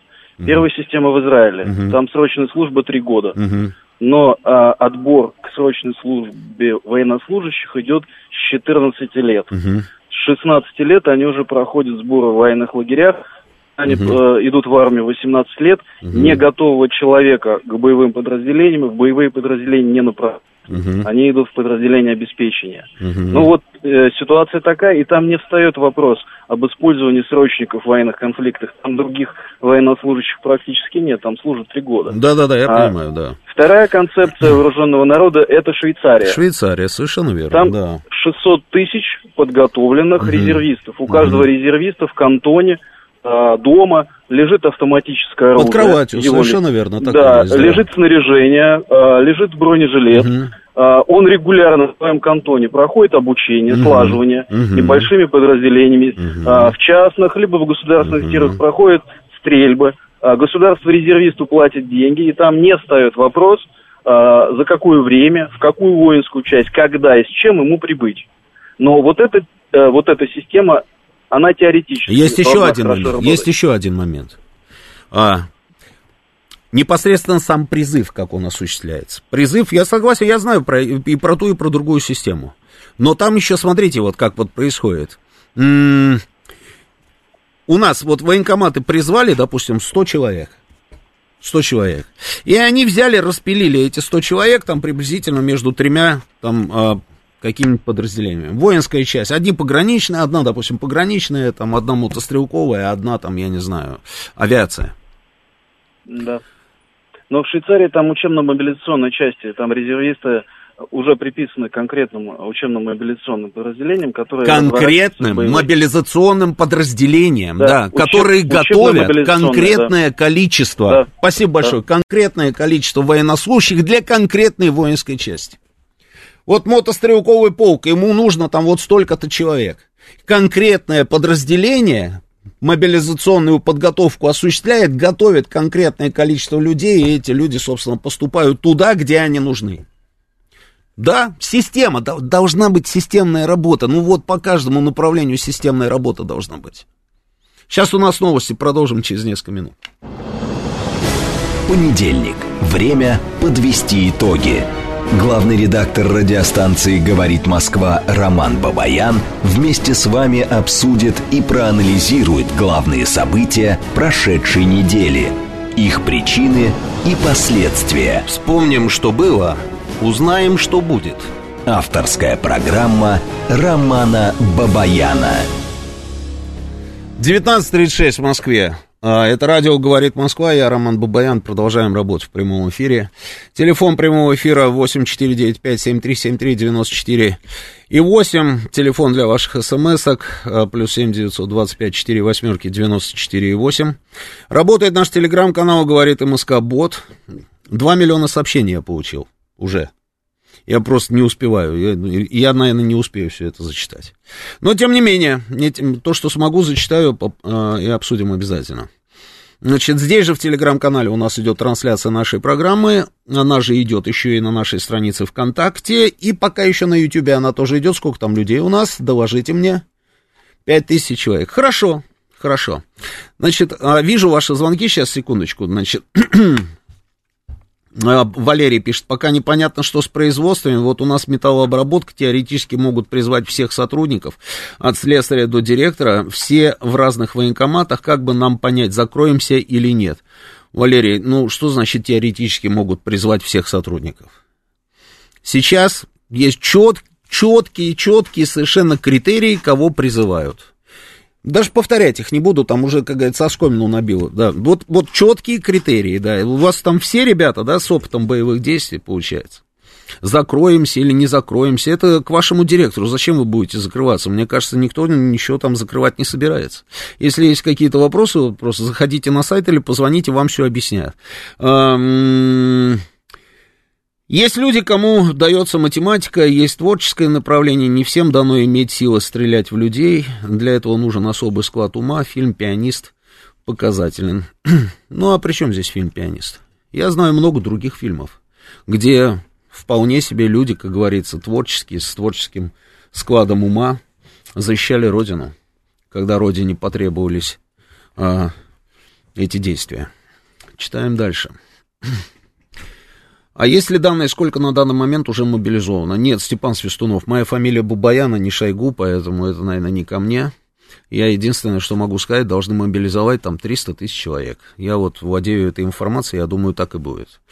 Эм, довели людей в метро лишь дети, э, женщины, старики, неуютно. Валентин Джонсон. Да, серьезно? Ну, не знаю, не знаю. Я вижу другую картину. Огромное количество я вижу людей разных, и не только женщин с детьми.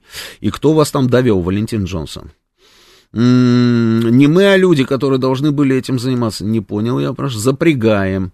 Да, запрягаем. Запрягаем совершенно верно, да. Ну, то, что процесс пойдет, это я даже в этом не сомневаюсь. Потому что, ну, по-другому просто быть не может. Нужно актуализировать информацию. Обязательно. И тогда мы точно, точно с вами поймем, значит, какой у нас мобилизационный ресурс, сколько там миллионов и так далее, и так далее. Эту информацию нужно актуализировать. И я знаю, что сейчас огромное количество структур, организаций занимаются ровно вот это, э, сбором этих самых данных для того, чтобы потом все эти данные э, передать централизованно там военные комиссариаты, для того, чтобы там было четко понятно, что этому человеку там э, не надо ничего отправлять, потому что, допустим, там, я не знаю, он многодетный отец.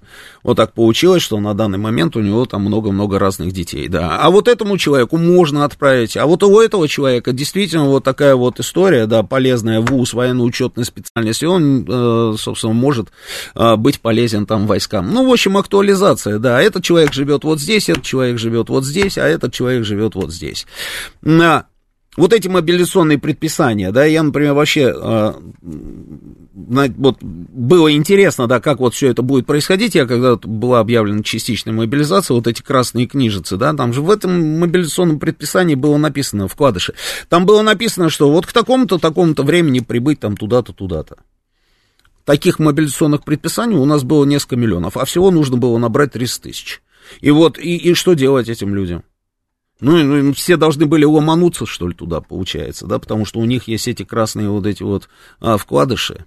Должны были прийти все в военкоматы. Ну, кто-то пришел, кто-то не пришел, кому-то прислали повестку, кому-то повестку не прислали, потому что есть определенные критерии, если кто-то уходит там шаг лево, шаг вправо, сейчас эта история тоже налаживается, и я думаю, что никого просто так не призовут.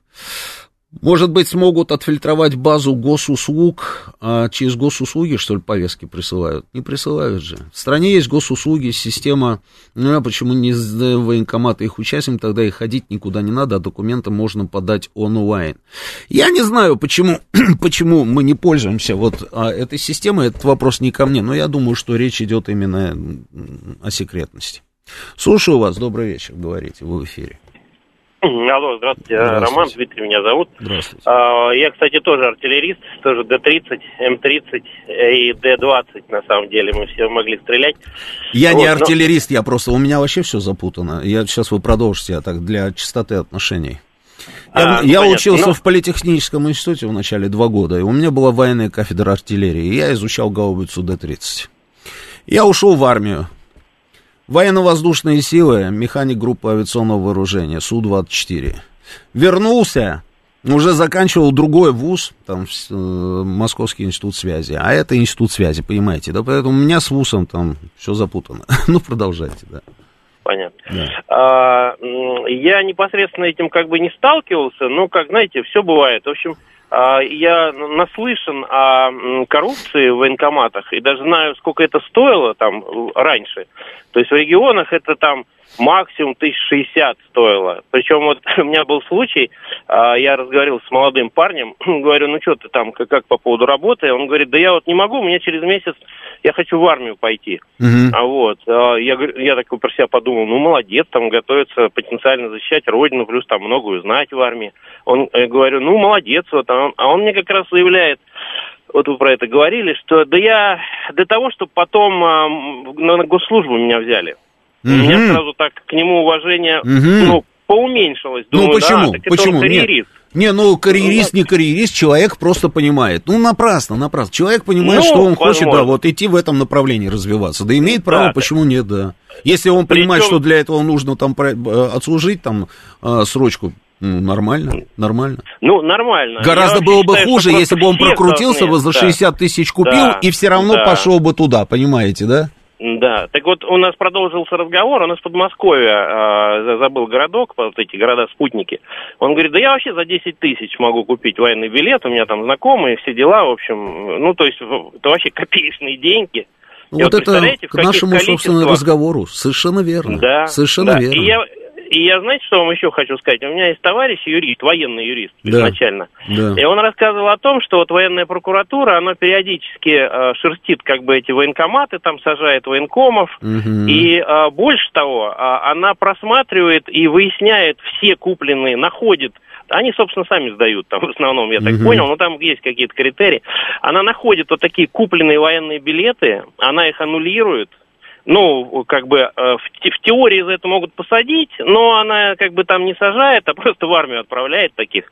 Угу. Вот. И вот хотелось бы, чтобы военная прокуратура а, помогла, так сказать, и мобилизации, и мобилизации. И вообще нашему, вот это, как выяснилось, военкоматы работают не очень, да, вот для них тоже сейчас проверка на, на всякий случай, да, на будущее. Ну, пока вот. выводы делать не будем. Давайте посмотрим. Ну, да, то, то, что да, они да. сейчас забуксовали по многим направлениям на старте, это не значит, что они вообще, как говорится, завалят весь процесс. Давайте посмотрим, как, не, как сейчас да, они, они будут работать. Завалят, да. конечно, да, просто они хоть потренируются вот, так что в этом плане это еще один положительный момент СВО, потому что а, вот, а, вот эта часть нашей военной, как бы, э, ну, я не знаю, там, системы, да, тоже пройдет проверку Нужно и было встряхнуть. регулировку. Встряхнуть, да, понятно. Да, спасибо. Да. Спасибо. Все, спасибо. Спасибо. Следующий звонок. Слушаю вас. Говорите вы в эфире. Алло. Да, да, да, здравствуйте. Да. Да, добрый, добрый вечер. Здравствуйте. А, Петр, Петр Москва. Скажите, пожалуйста, а можно задать, ну, не совсем удобный такой вопрос, как бы, тоже касаемо мобилизации, да? А, ну, вот смотрите, у нас как бы идет мобилизация, ну, там, частичная мобилизация, назвать их можно как угодно. Но при всем при этом, э, как бы, наша страна, ну, то есть наша компания, там, тот же самый «Газпром», э, платит деньги за транзит газа скажем так, нашему противнику, который покупает на эти деньги патроны и стреляет по нашим э, людям, да, там, ну, это какой-то, мне кажется, мавитон, да, это э, очень сложно понять, как Старая тема, можно... старая тема, да, я уже много раз на эту тему говорил. Если бы нужно, если бы от меня бы зависело, я бы, конечно, ну, бодливой корой бог рога не дал. Я не знаю, у нас же, во-первых, не в курсе, платим ли мы сейчас за транзит или не платим, потому что я видел, что какие-то там разборки начались на, на этом направлении. А, но при этом мы поставляли там этот газ и продолжаем его поставлять и зарабатываем на это деньги. На этом деньги. Зарабатываем. Надо нам это делать. А, не знаю, я бы не делал. Но если продолжаем это делать, наверное, знаем, почему мы, собственно, это делаем. Я вот успокаиваю себя ровно этим. Следующий звонок, слушаю вас. Алло, алло. Добрый вечер. Да, здравствуйте. Э, вы знаете, Роман, э, я не знаю, то ли я вам польщу, то ли, может быть, вы обидитесь. Вот Я вот сейчас вас слушаю, и вы очень напоминаете вашего известного, очень известного и умного человека из советских времен Микояна. Вы, наверное, э, я думаю, знаете, как он земляка. Вот про него говорили, что он как между струек дождя вот так вот э, мог, не, не намокнув. Вы сейчас столько причин назвали. Э, очень, может быть, они правильные причины, верные, но вы не говорите о главном. А при ком это у нас все вот это, все это произошло? Вот можете это сказать сейчас или нет? При вас. А, вот, правильно, я виноват. Прекрасно. Ну, ну хорошо. Да, Сергей Алексеевич, здравия желаю. Добрый вечер, Роман. Здравствуйте. Да, действительно, определяться надо, и сегодняшняя конкретная ситуация вокруг России, она так или иначе заставит это делать, то есть вносить существенные там коррективы в сроки службы срочников и в структуру вооруженных сил, и в систему управления.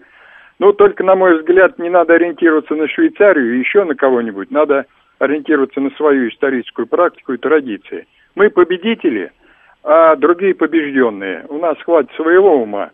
А вот как определиться со следующим фактом? Года три назад президент на прямой линии констатировал, что наше общество превратилось в общество потребления. То есть это когда главная ценность это провозглашаются деньги. А если в стране гражданин, который живет по балансу четверть на мораль, а три четверти на потребление, то вряд ли он станет собранным, там, отважным, неприхотливым, готовым к трудностям и службе. Что мы и видим. Ведь сейчас э, армия, вот я не знаю, наверное, не ошибусь, это рабочая крестьянская армия.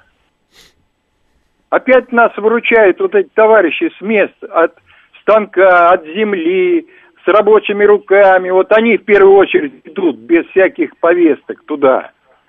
Вот. Вся информация о нарушении прав э, граждан, информация там об ошибках, халатности вот этого государственного аппарата там в ходе частичной мобилизации, она сейчас, естественно, стекается и э, к военно-политическому руководству. Я думаю, меры-то будут приняты. И сдается мне, что в ближайшие дни президент может показать свою готовность, скажем, ввести военное положение. И тогда вот эти беспорядки и вот эти вот авось, небось, да как-нибудь, все-таки поубавится, наверное. Спасибо, Сергей Алексеевич. Спасибо. А, рабоче-крестьянская а, Красная Армия. Ну, не знаю, ну, может быть, не знаю. Вот когда я служил, когда я служил, знаете, это был такой просто... А, это супер крутой был призыв. Все были из институтов. Все. Кто-то был там после первого курса, кто-то после двух курсов а, институтов. Вот это вот я понимаю, да. И ничего так, знаете, не ерзали и не вибрировали. Пошли, отслужили, отдали долг родине, и нормально. Сейчас вот как-то вот, вот, вот все вот не так. М-м-м, боязнь использовать срочников появилась после Первой Чеченской войны 94-74. Может быть, может быть, после Первой Чеченской войны. Неважно, когда она появилась. А, но Нужно еще раз, нужно вот нам просто определиться.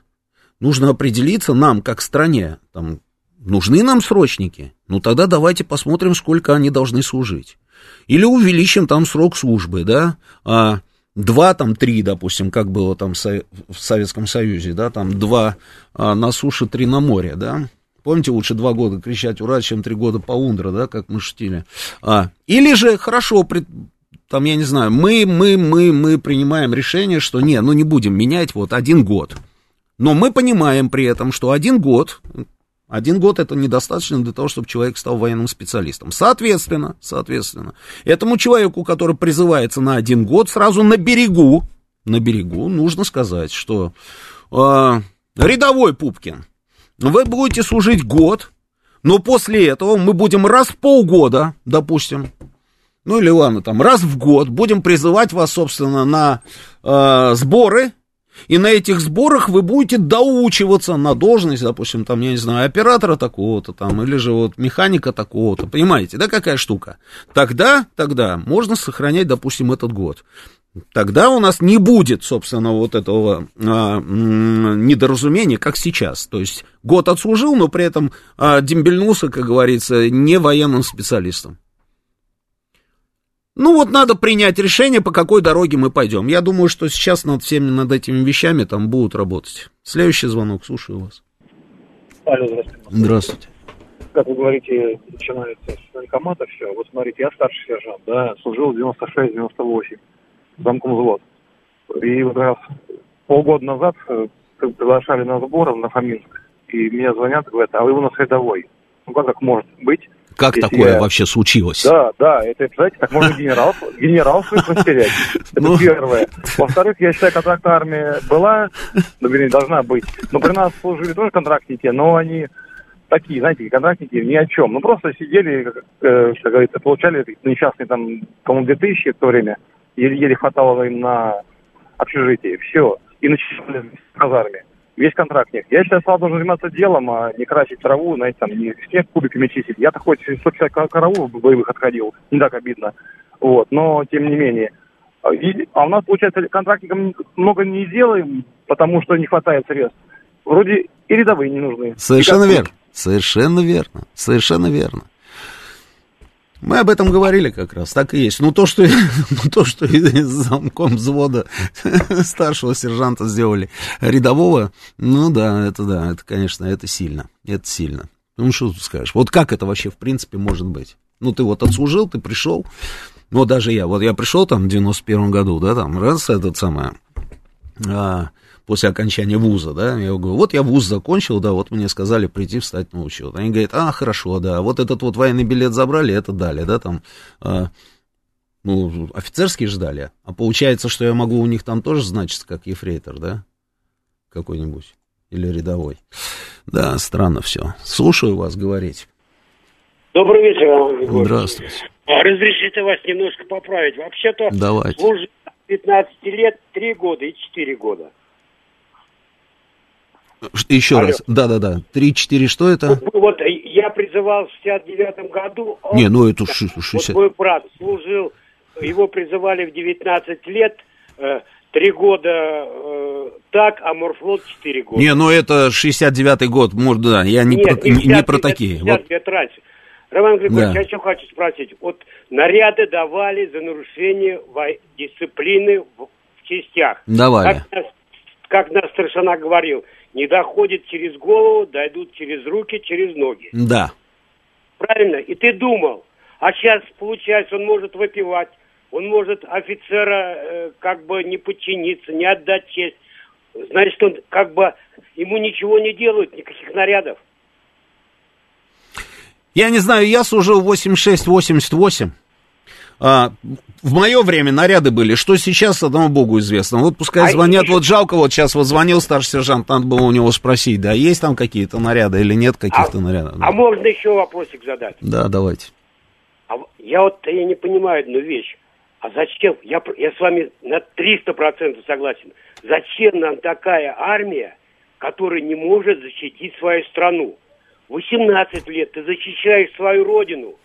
30 лет, 18 лет. Вы понимаете, в Великую Отечественную войну там по 14 лет люди стояли за станками. В 16 лет партизанили. Я не знаю, к чему мы подошли сейчас.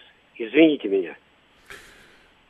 Ну, я вижу, что на самом деле не все так плохо а, с нашими вооруженными силами, но должно быть просто, ну, должно быть лучше, естественно. Должна работать как часы, должна эта машина работать. Она должна работать вне зависимости от того, что происходит, мирное время или специальная военная операция, или, не дай бог, как говорится, война. Все должно быть четко, да. Случилось вот это, ага, значит, идем по этому сценарию, значит, у нас есть база, она актуализирована, мы понимаем, на самом деле, кто эти люди, где они а, живут, чем они занимаются, там, а, э, работает ли в какой-то стратегической там отрасли или не работает в стратегической отрасли, и поэтому мы, собственно, можем его призвать, допустим, там, или же мы его оставляем, как говорится, под броню, да, и вот таким образом наращиваем, наращиваем, наращиваем. Вот в эту часть мы поставляем там стрелков, там, в таком-то количестве, в эту часть там водителей, механиков, вот сюда-то, вот там еще того, и так далее. Вот так вот это все должно работать.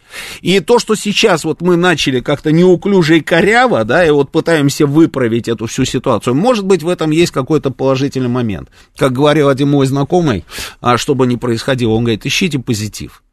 А, не забывайте, что с 1 октября начинается осенний призыв, тогда все друг на друга наложится. Уже наложилось, уже наложилось. Вот уже наложилось.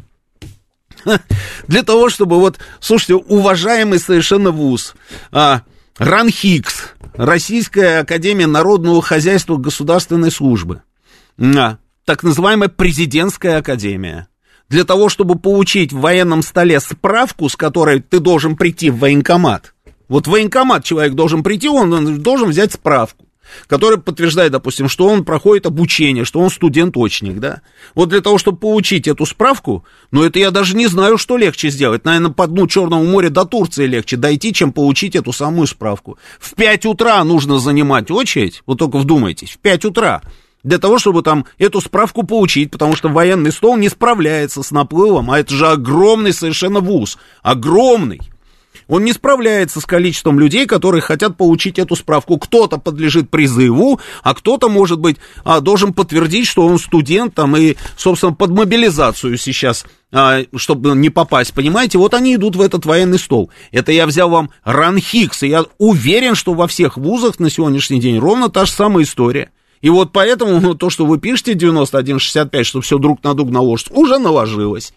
И это тоже нужно разгребать, как-то систематизировать, там, увеличить, увеличить проходную способность там этих военных столов, чтобы люди вовремя пришли в этот военкомат и предоставили все эти документы для того, чтобы в военкомате актуализировали данные. Но это все звенья одной цепи. Следующий звонок, слушаю вас. Армен Георгиевич, доб- добрый вечер. Здравствуйте. Э, лейтенантом пришел в армию 78 году. Угу. В 79-м мы все поголовно писали рапорта о переводе в ограниченный контингент. Контингент советских войск ДРА. Да. Совершенно верно. Нам, и, на, и нам всем поголовно отказывали. Знаете, да. с какой формулировкой? А с какой, вот интересно, с какой вам? Ваша это? подготовка недостаточна для ведения боевых действий в пустынно-горных условиях. А, А в Прикво я пришел, вот. да, Понятно, что Да. совсем другая это самое условие. да. Вот как-то так. Вот у меня учебка была в Прикво. А, Ну, Прикарпатский, Прикарпатский военный округ. Захидная соверш- Украина. Совершенно Да. верно, да. Вот в Винницкой области была у меня учебка, Западная Украина. Точно так же по окончанию учебки там мы написали эти самые рапорта, а, и вот люди, которым писали, которые писали эти самые рапорта, всем отказали. А те, которые не писали эти рапорта, их почему-то взяли. Но нам, собственно, нам даже не объясняли, почему отказывают. А вот Нет, вам, нас видите... взяли три экипажа, с трудом набрали. Ну, вот, вы офицеры были, а мы... Да, а мы-то... Вот. да, э, и- Из числа тех, у ко- которые были переведены с Приволжского военного округа, причем с юга, там с Астрахани, вот оттуда, вот э, с Калмыкии. Вот Похоже на. Афганистан. Мгм. Да, похоже немножко, да. Ну да. Вот Спасибо. как-то так. Спасибо. Спасибо. Сейчас у нас новости, продолжим через несколько минут. Понедельник. Время подвести итоги. Главный редактор радиостанции «Говорит Москва» Роман Бабаян вместе с вами обсудит и проанализирует главные события прошедшей недели, их причины и последствия. Вспомним, что было, узнаем, что будет. Авторская программа Романа Бабаяна. Программа предназначена для лиц старше 16 лет. 20.07 в Москве, это радио «Говорит Москва», я Роман Бабаян, продолжаем работать в прямом эфире. Телефон нашего прямого эфира 8495-7373-94 и 8, телефон для ваших смс-ок, плюс 7 925 4 восьмерки 94 и 8, работает наш телеграм-канал «Говорит МСК Бот», Подписывайтесь на наш телеграм-канал. Здесь же идет сейчас трансляция нашей программы. Сегодня мы работаем 3 часа, вот пошел третий час. А, Трансляция программы наша продолжается на нашей странице ВКонтакте, и пока еще на Ютубе она тоже идет. М, Читаю ваши сообщения. Э, 43-34, год службы идеально, дальше контракт. Как вариант, как вариант. А, вот прекрасное сообщение. 84-14. Стране нужны физики, математики, ученые, а не вояки. Светлый вы человек 84-14. Даже ничего больше и не скажу. Э, Флотская поговорка. Сапоги нам не враги, но сапоги есть сапоги. Один-один, ладно, да, это по поводу два года ура, три года полундра, я понял, да. Значит, э, защищать родину от кого? На нас не нападали. Я уже лет десять работал с планом смены страны проживания навсегда. Моя семья и все знакомые мечтаем о миграции из России. Не о миграции, а иммиграции. И мы должны олигархат прикрывать за их яхты, дворцы и прочее. Извините, я пас. Я вам скажу, до свидания, счастливого пути. Вперед. Когда а, назад приедете, а, просто запомните этот текст, не удаляйте его. Вперед, вперед, вперед, вперед. И чем быстрее, на самом деле, вот такого плана люди, на самом деле, уедут, тем лучше, честное слово, потому что этот балласт нам совершенно не нужен. Так, идем дальше. Бегущих всех на галочку. Да кому они нужны, чтобы их на галочку? Их на галочку там возьмут. Была подготовка как бы с 24 февраля должна была быть подготовка, баба на скамейке пишет, а, к мобилизации. То, что нас уверяли, что мобилизации не будет, не означает, что военные не должны были к ней готовиться. Ну, не знаю, может быть, вы в чем-то и правы, но с другой стороны, а, не факт, что с 24 февраля она должна была быть, собственно, это подготовка к этой самой мобилизации. Ситуация на фронте а, продиктовала необходимость, вот и все. А, в конструкторском бюро работаю, Вячеслав пишет, ПВО молодые начали подтягиваться в отдел кадров на прием на работу. А, я понял, да, то есть э, конструкторское бюро, а, ВПО, господи, все, я понял, да. Угу. Надеюсь, эти из-за границы уже никогда не вернутся. Это вот вам э, Сергей наш отвечает, э, вот этому вот 4608. В военкоматах работает гражданский персонал, оклады у них ниже 10 тысяч. Чтобы получить чуть-чуть больше, все работают на полторы ставки за счет совмещения. А, и даже при этом зарплата крайне низкая. Поэтому укомплектованность военкомата процентов на 60. И то, что они начали мобилизацию в ручном режиме, это уже подвиг. Ну, я вот про это и говорил. Тут вот все, как говорится, все вот один к одному. Системно, системно нужно подойти к проблеме. И чтобы не повторять тех ошибок, которые у нас, собственно, были обнаружены вот сейчас, выявлены оставлены. В Москве пропали машины с надписями 41-45, можем повторить. В основном такие надписи замечены у границ с Грузией, наверное, повторять поехали. Ну, не знаю, молодой дедулька, я не обращаю внимания. Может, я не права, но можно этих людей обратно не пускать. Пусть остаются там, где им лучше, а мы здесь как-нибудь сами, пишет Юлия. А, а смысл бежать? Уголовка же или с концами убегают? Да, слушайте, ну, ну, ну что нам лезть-то к ним в голову? Приняли решение убежать, ну и, как говорится, флаком в руки. Добрый вечер, Роман Георгиевич. А почему не предупреждали о реквизировании техники? В прошлую пятницу у нас в Красгюнодарском, Краснодарском, наверное, край военкомат забрал тягач по прицеп рефрижератор. Суммарная стоимость техники 8 миллионов. Пока по маякам сцепка ездят на территории РФ в Ростовской области. Я не в курсе, друзья. Это не ко мне. Это, пожалуйста, на горячую линию, да. И там вам объяснят, что там с этой техникой и так далее. Все, кто сбежали от мобилизации, точно нужно отслеживать и наказать по закону. Те, кто пошел защищать страну и не сбежал, должны участвовать, э, чувствовать справедливость своего поступка. Согласен, Александр, что они должны чувствовать справедливость своего поступка это точно совершенно. Они же уезжают, меняют гражданство и возвращаются сразу назад, пишет Костя Че. Вы думаете, так легко куда-то уехать, быстренько так получить грузинский паспорт и вернуться сюда? Вот вы увидите, вы увидите. Вот буквально через какой-нибудь небольшой промежуток времени, это я вот а, вангую, как принято говорить, их всех вот так вот соберут в той же самой Грузии, а, в Казахстане и в Армении. И вот сюда просто вышвырнут обратно. Оттуда опять вот сюда вот их забросят. И они будут, значит, здесь голосить о том, что ай-яй-яй, как не оправдались наши, собственно, надежды и как нас плохо встретили. Ладно, друзья, с мобилизацией все понятно. В общем, мобилизация идет, дай бог, как говорится, здоровья а, ребятам, которые сейчас отправятся, собственно, а, на подкрепление нашим частям.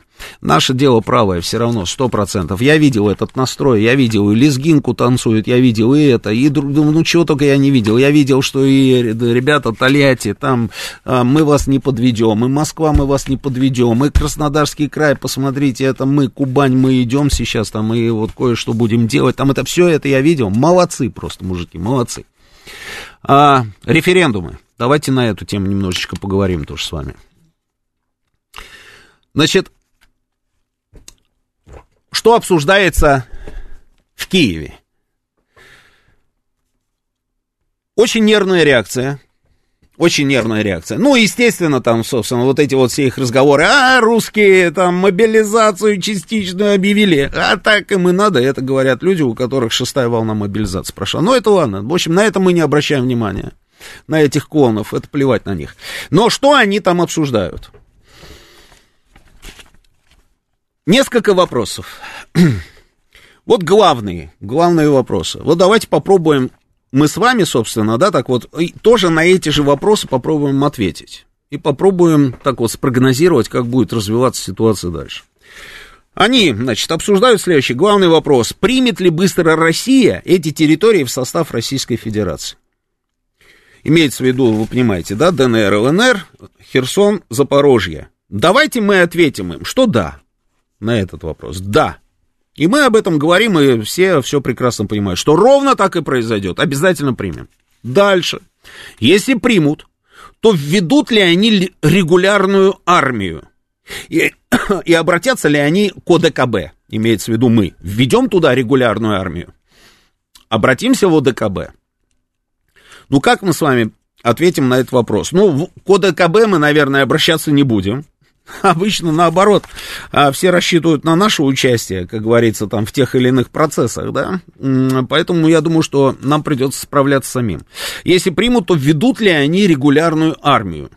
Вот тоже интересный вопрос. Какую регулярную армию? Имеется в виду, а, кого введем мы туда или не введем? Нашу армию мы обязательно туда введем. Они могут даже не сомневаться в этом.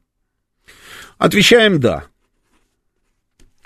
Будет ли дальше Зеленский думают они, обстреливать эти территории? Как вы считаете? Я думаю, что, наверное, какое-то время будет. Пока у него будет такая возможность. Давайте тоже зафиксируем «да». Объявят ли русские официально войну Украине? Хороший вопрос. Не знаю, скорее нет, чем да. Ну так вот, нет, напишу с вопросительным знаком. Дальше. Будет ли нанесен ядерный удар по нашей стране? Интересуются они.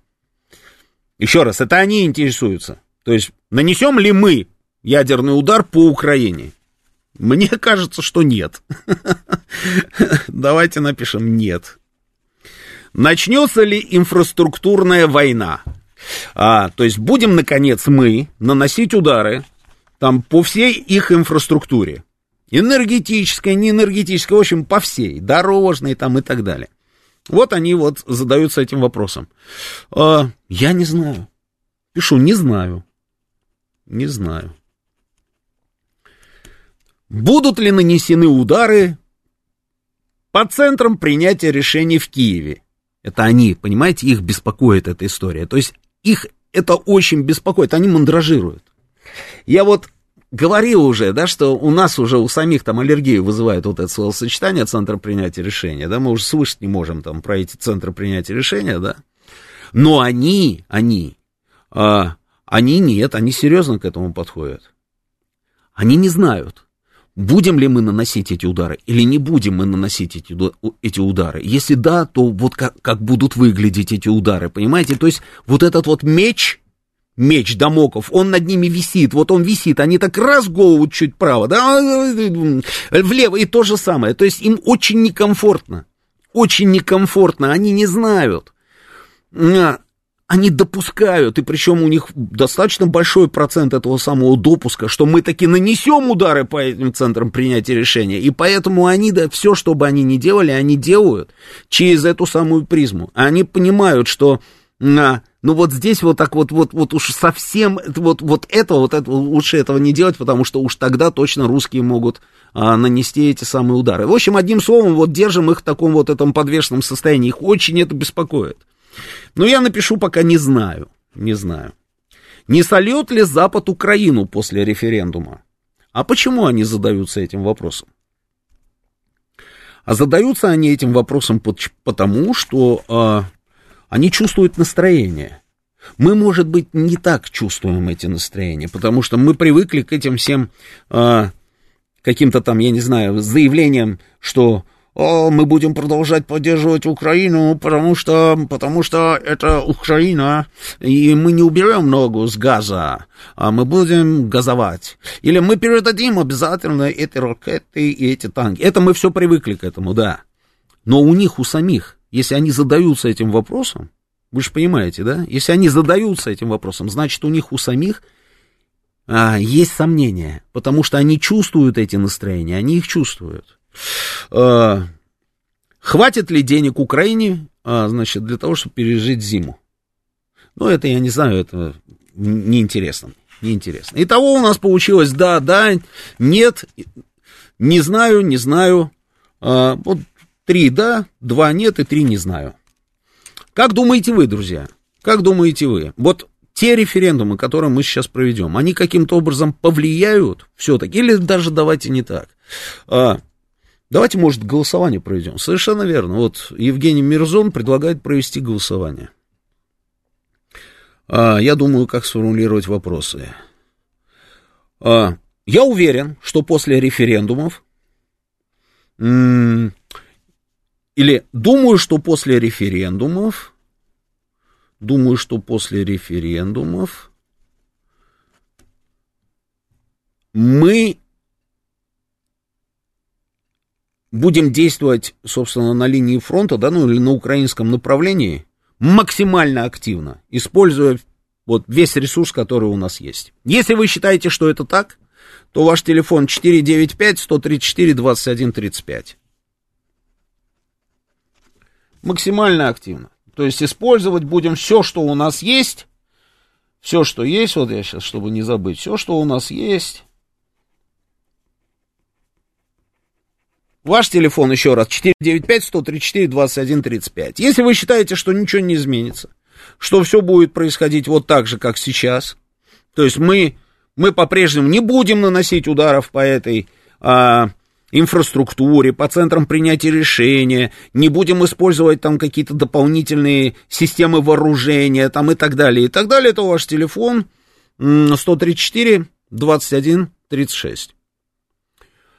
А, ну и я не знаю, не знаю, давай оставим третью опцию, не знаю, 8495 134 21 37. Вот интересно ваше мнение, друзья, интересно ваше мнение. Причем вот эти вопросы, я знаете, где взял эти вопросы? Эти вопросы а, я взял в телеграм-канале, который сливает настроение в офисе президента. То есть такой вот инсайт, вот они там внутри, и они вот все, вот этот вот выясняет отношения сейчас с этим, вот только что сказал вот то-то и то-то, вот, вот из этого кабинета вышел там и настучал Зеленскому, Зеленскому на Заужного, а Заужный сделал вот, то есть это их настроение, настроение, которое там у них в штабе, по большому счету. Ну, давайте попробуем обменяться мнениями, что думаете вы. Насколько референдумы действительно а, повлияют на ситуацию на фронте, да, и как мы будем действовать. Поехали, слушаю вас, добрый вечер, говорите. Добрый вечер, Роман. Здравствуйте. Я считаю, что не повлияют, а, как говорится, больше масла в огонь подлили. Только что услышал новость, 12 миллиардов долларов э, выделяют США на вооружение и все прочее и сейчас будут э, все больше, больше, больше вооружать, деньгами снабжать, и будет это дело текущее все длиться и длиться. Очень тяжело будет перемалывать это все. Я думаю, что это очень долго будет. Ну, смотрите, а вот а, то, что они будут выделять деньги, это, это да, это сто процентов. То, что они не устанут выделять там эти деньги и поставлять там системы какие-то, это, это вот гадалки не ходи. Но но, а, а кто должен ножками, ножками и ручками там пользоваться этой самой техникой? Живая сила, личный состав, он же не бесконечен. А почему вы исключаете тот вариант, что угу. они негласно зайдут своими войсками? Не, ну слушайте, что значит негласно? Поляки. Не, не. Поляки. А, ну это нет. Вот давайте вот ну, этот а вот. Нет, да. если они, они-то и сейчас там есть батальоны, это увеличится численность батальоны есть какие-то наемники, да? А вы мне говорите про ну, регулярную польскую армию. Да, она туда войдет какими-то батальонами. Ну что, ну да. что, ну не, ну слушайте, ну, вот ну это будет война между Россией и НАТО, что ли? Ну давайте, да. Ну, тогда, а тогда вообще что? все А- вопросы снимаются. Я считаю, что так и будет. А, война будет между Россией и НАТО. Тогда чем И- она закончится? Хорошо. Как она будет проходить? И вынудят для применения тактического. Только тактического. Ну, я думаю, что начнется все с этого. Потому что я не вижу вообще выхода с этого всего конфликта. Я реально, ну, не понимаю. И очень все туго-туго-туго идет. Ну, Я туго, просто туго, туго всех идет. краев- Я же поэтому и спрашиваю, да? Я поэтому Ой, спрашиваю, что... туго. А что Я будет всех- завтра, после того, как мы... Для чего мы проводим эти референдумы? Давайте с этой стороны зайдем. Ой, дальнейшие действия. Мне кажется, знаете, как вот течет Как? вода в реке. Да. Вот сейчас так- так- такой самый сценарий у нас происходит. Вообще никто ничего не понимает. то есть вы серьезно думаете, что наш верховный главнокомандующий ничего не понимает? Нет, я думаю, что здесь, на, наверное, игра в большей степени на нервы, у кого они крепче. Ну, в том числе. Психологическое воздействие на противника, может быть, да, может ну, плюс быть. не, незабываемый э, кризис энергетический европейский, может, начнут европейские как-то там влиять на ситуацию. Не знаю я даже, как это все будет происходить. Ну, не- ладно, хорошо, изменится. понятно, да, спасибо. Значит, а, что касается европейцев, рассчитывать только исключительно на то, что какие-то европейцы там что-то такое, там, я не знаю, устанут, замерзнут, оголодают, и, и поэтому они там что-то сделают, ничего они не сделают. Да что бы они ни сделали, ничего у них не получится. Кто такие европейцы? Они лишены абсолютно какого-нибудь права на принятие решения. Это же очевидная история, ну, очевидная, слушайте. Вон Венгрия не хочет санкции продлевать энергетические против Российской Федерации. И тут же, значит, взяли, дали указание Еврокомиссии рассмотреть максимально быстро вопрос о том, чтобы а, в этом случае, как говорится, Венгрия не имела права воспользоваться вето, то есть чтобы она не ветировала там общее решение оставшихся членов ЕС. Понимаете, какая штука? Это все ерунда. Психологическое воздействие, конечно, оно есть. Это очевидная совершенно история. Именно поэтому, собственно, они там все заерзали. Именно поэтому а, достаточно нервная реакция. Может быть, поэтому там выделили там эти 12 миллиардов а, не завтра, а именно сегодня. Это, это тоже все понятно.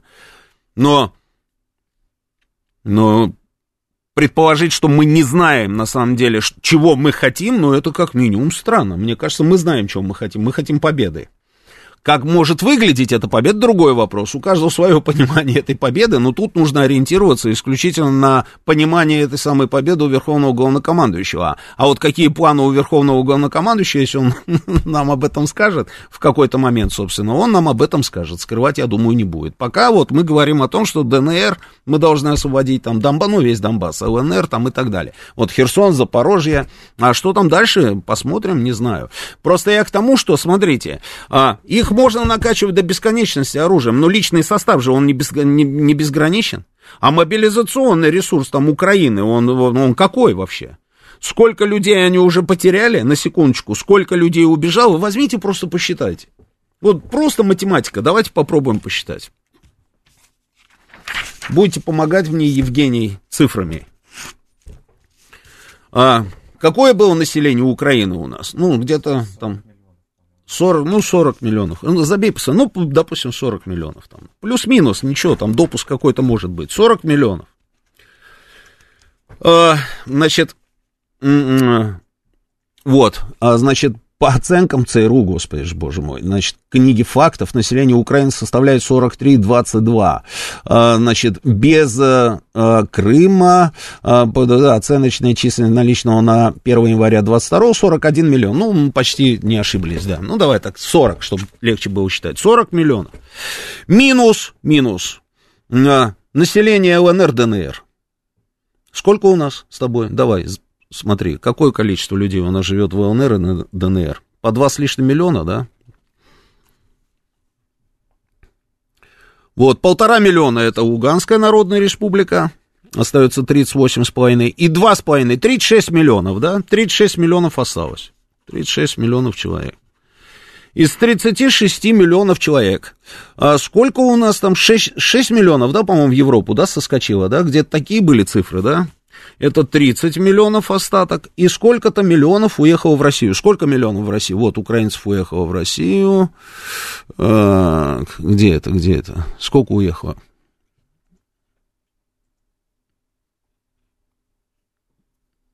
Семь миллионов украинцев... Так, подожди. 4,3, значит, уехали за границу. Сколько в Россию-то уехало? Ну, 3 миллиона, по-моему, где-то. Ну, 27, допустим. 27 миллионов осталось. 27 миллионов человек. Из этих 27 миллионов человек. А, я так думаю, ну, наверное, половина, да я уверен, даже больше, чем половина, это у нас прекрасная половина человечества, правильно? Женщин всегда везде больше, чем мужчин. Ну, где-то 55 на 45, да? Значит, 27 делим, ну, пополам делим, допустим. Получается у нас 13,5, 13 миллионов мужчин, да? 13 миллионов мужчин. Из этих 13 миллионов мужчин, сколько-то миллионов это старики и дети. Минусуем этих стариков и детей, и остается вот то, что остается. И какой мобилизационный ресурс, собственно, от такого количества населения? А, есть вопросы, есть. А, поэтому накачивать можно до бесконечности. Главное, кто будет этим пользоваться. Мы сейчас на 300 тысяч человек, а, значит, хотим увеличить наше воинское присутствие на линии, собственно, соприкосновения, да, на 300 тысяч, там, и территории эти контролировать, и да, 300 тысяч человек. Потом, значит, какое-то количество а, людей наберут губернаторы. Помните, они отоз, отозвались на призыв а, Рамзана Кадырова, да? И уже некоторые регионы, собственно, сделали заявление, что у них эти батальоны там или подразделения готовы. Там вот я видел Крым, там еще кто-то там говорил, что они готовы. Плюс это количество людей. Плюс какое-то количество людей, собственно, по линии а, Вагнера. А, серьезная получается группировка серьезная группировка, кто будет противостоять? То есть они, если там седьмую там волну мобилизации проведут или восьмую, ну, соответственно, значит, нам придется увеличивать, правильно? А еще потери какие? Мы же эти потери еще не посчитали. Поэтому здесь как-то вот, вот, да, варианты возможны. Давайте сейчас прервемся на новости и продолжим буквально через несколько минут. Понедельник. Время подвести итоги. Главный редактор радиостанции «Говорит Москва» Роман Бабаян вместе с вами обсудит и проанализирует главные события прошедшей недели, их причины и последствия. Вспомним, что было, узнаем, что будет. Авторская программа Романа Бабаяна. Это радио «Говорит Москва», я Роман Бабаян, продолжаем работать в прямом эфире. Э, новости. Э, Зеленский готов к ударам РФ по критической инфраструктуре Украины и бомбардировке ядерным оружием. Ну, какая-то бредовая новость. Как к этому можно подготовиться, не знаете? Как он к этому готов? С какой стороны? Слева он готов или справа? К ядерному удару он готов? Не, ну, в принципе, наверное, мы все готовы. Легче всего, мне кажется, готовиться к ядерному удару. Можно сесть, расслабиться и уже, как говорится, не трепыхаться. А если в этом плане он готов к ядерному удару, то да. Значит, идет голосование у нас. Если вы считаете, что после а, референдумов, после воссоединения, допустим, а, а, ДНР, ЛНР, Херсона, Запорожья с Российской Федерацией, мы начнем действовать на украинском направлении максимально активно, ну, например, вот тут вот человек мне написал, что после, значит, этих референдумов мы где это, где это? Мы объявим Украине войну, заявив, что Украина напала на российскую территорию, аноним инкогнито, значит, написал. Если вы вот что-то такое вот подобное думаете, то ваш телефон 495-134-2135. Если вы считаете, что ничего не изменится, соответственно, ваш телефон 124 495-134-2136, ну, а если вы не знаете, Хотя, наверное, не знаете, такая, да, вот, э, легче всего было, да, не надо было звать. Ну ладно, если вы не знаете, то э, 495-134-21 37. Читаю ваше сообщение. На Украине переписи не было 30 лет, скорее э, там народу жило на... А, сколько, наверное, там все-таки имелось в виду? Сколько там народ жило на 24.02, одному богу известно. Потери считать еще более э, неблагодарная затея. Ну, почему? Почему про потери-то? Значит, вот на, при э, контрнаступлении на Харьков там уже 30% граждан стран НАТО было, процент просто расти будет. Вот вам и мобилизационный ресурс. ну да, ну да, 30%. Угу. По моим подсчетам, у них мобилизационный ресурс 700 тысяч человек. А, по-моему, они об этом сами говорили. 700 тысяч человек, они собирались потом увеличить это до миллиона, да, по крайней мере, там вот я видел эти заявления, кто-то кто говорил, я уж не помню, то ли Ермак это говорил, то ли Резников, да, ну, неважно. А, но сколько уже людей, на самом деле, выведено из строя? Уже очень-очень-очень много. Так, идем дальше. В телеге нет голосования. Нет, нет голосования в телеге. Ну, ладно, да. А, Анна, здравствуйте. Как ваши дела? Здравствуйте. Я боюсь ошибиться, но, по-моему, последняя реформа, о, господи, реформа, перепись населения была при Кучме еще. Ну, может быть, не знаю, не следил за ними. Такое ощущение, что это год 2000-2001. Угу. Ну ладно, бог с ним. Значит, Роман Георгиевич, я так понимаю, что после внесения изменений в Конституцию Российской Федерации, угу. это первое, да? Угу. Мы должны всем заинтересованным лицам, другими словами, всем иностранным войскам, которые находятся на нашей территории, предложить покинуть территорию Российской Федерации. Логично. Значит, если они этого не сделают, а они, конечно, этого не сделают, так то я так понимаю, что на этой территории будут распространяться все положения оборонной доктрины России. Так. Да? И Россия будет иметь возможность защищать свой суверенитет всеми имеющимися в ее распоряжении средствами. Анна, на что, Объявлять... на, на а? что намекаете? Я не намекаю. Я говорю, что всеми имеющимися средствами, с которыми, среди которых есть и тактическое, и стратегическое, и ядерное вооружение, это не я не намекаю, это у нас в доктрине. Я просто это говорю. И правильно будет, э, и пусть имеют в виду все заинтересованные стороны это. Ничего страшного в этом нет. Я же не говорю, что завтра бомбанем ядерные бомбы по Киеву. Угу. Нет? Но должны же они это иметь в виду? Должны. Я думаю, что они имеют. Вот. И для того, чтобы все это вступило, так сказать, в действие, любое, любое положение доктрины этой военной, по-моему, об, об, оборонной, простите, угу. по-моему, нам не надо объявлять войну. Никому. Мы то будем есть, защищать то, то есть, да, то есть сразу же, как говорится, ситуация, она уже есть такая, потому что они на нашей территории, да, я понимаю. Но они будут тогда, когда будут внесены изменения в Конституцию. Угу.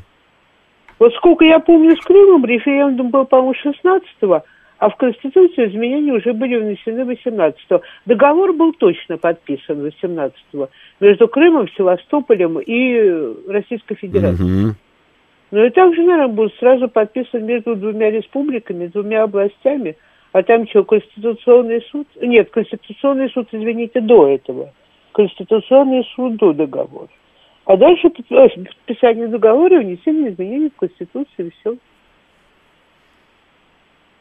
Да, но это интрига, согласитесь, Анна, да, это интрига, причем все, вот я говорю, все вот, как говорится, замерли в ожидании, и все пытаются ответить ровно на этот самый вопрос. 90% Знаете, экспертов, да, говорит о том, что вот будет так, вот как вы сейчас описали.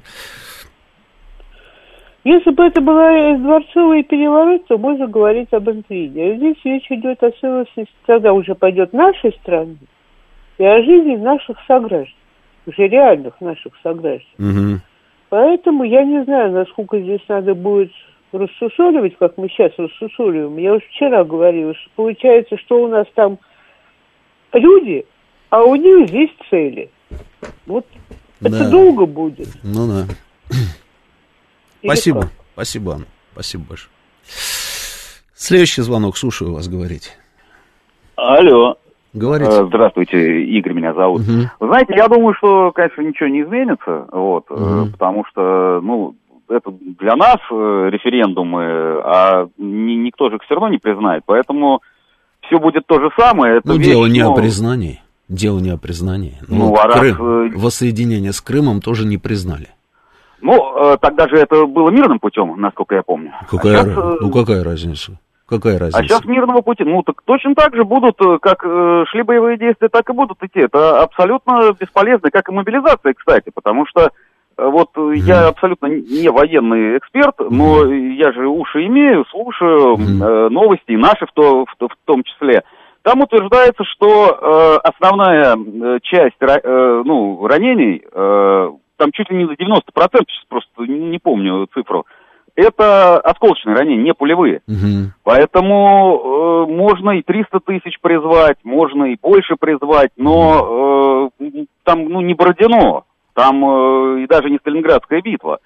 Э, решается все техникой, а где нам ее новую-то взять-то? Куда этих э, 300 тысяч-то посадить? На танк Т-55, а Украина получает свое вооружение. Почему так танки что... Т-55? Ну, а расскажите, а какие, а где, где взять новые? Новые-то где взять? У нас Их огромное количество новых танков. Э, где? Причем здесь танки Т-55? Вот танки Т-55 я как раз видел в составе ВСУ. Ну, у них mm. наверняка они тоже есть, конечно. Не, у них но... их нет.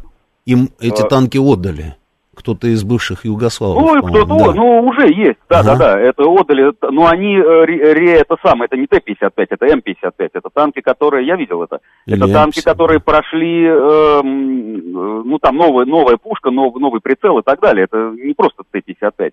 Но э, у нас, э, нам нет э, просто, вот, нет где взять современное То есть вы считаете, у нас нету э, танков, и у нас нету ничего? Ну, откуда нам, нам их взять? Нам же Запад их не поставляет, насколько я знаю. Вот.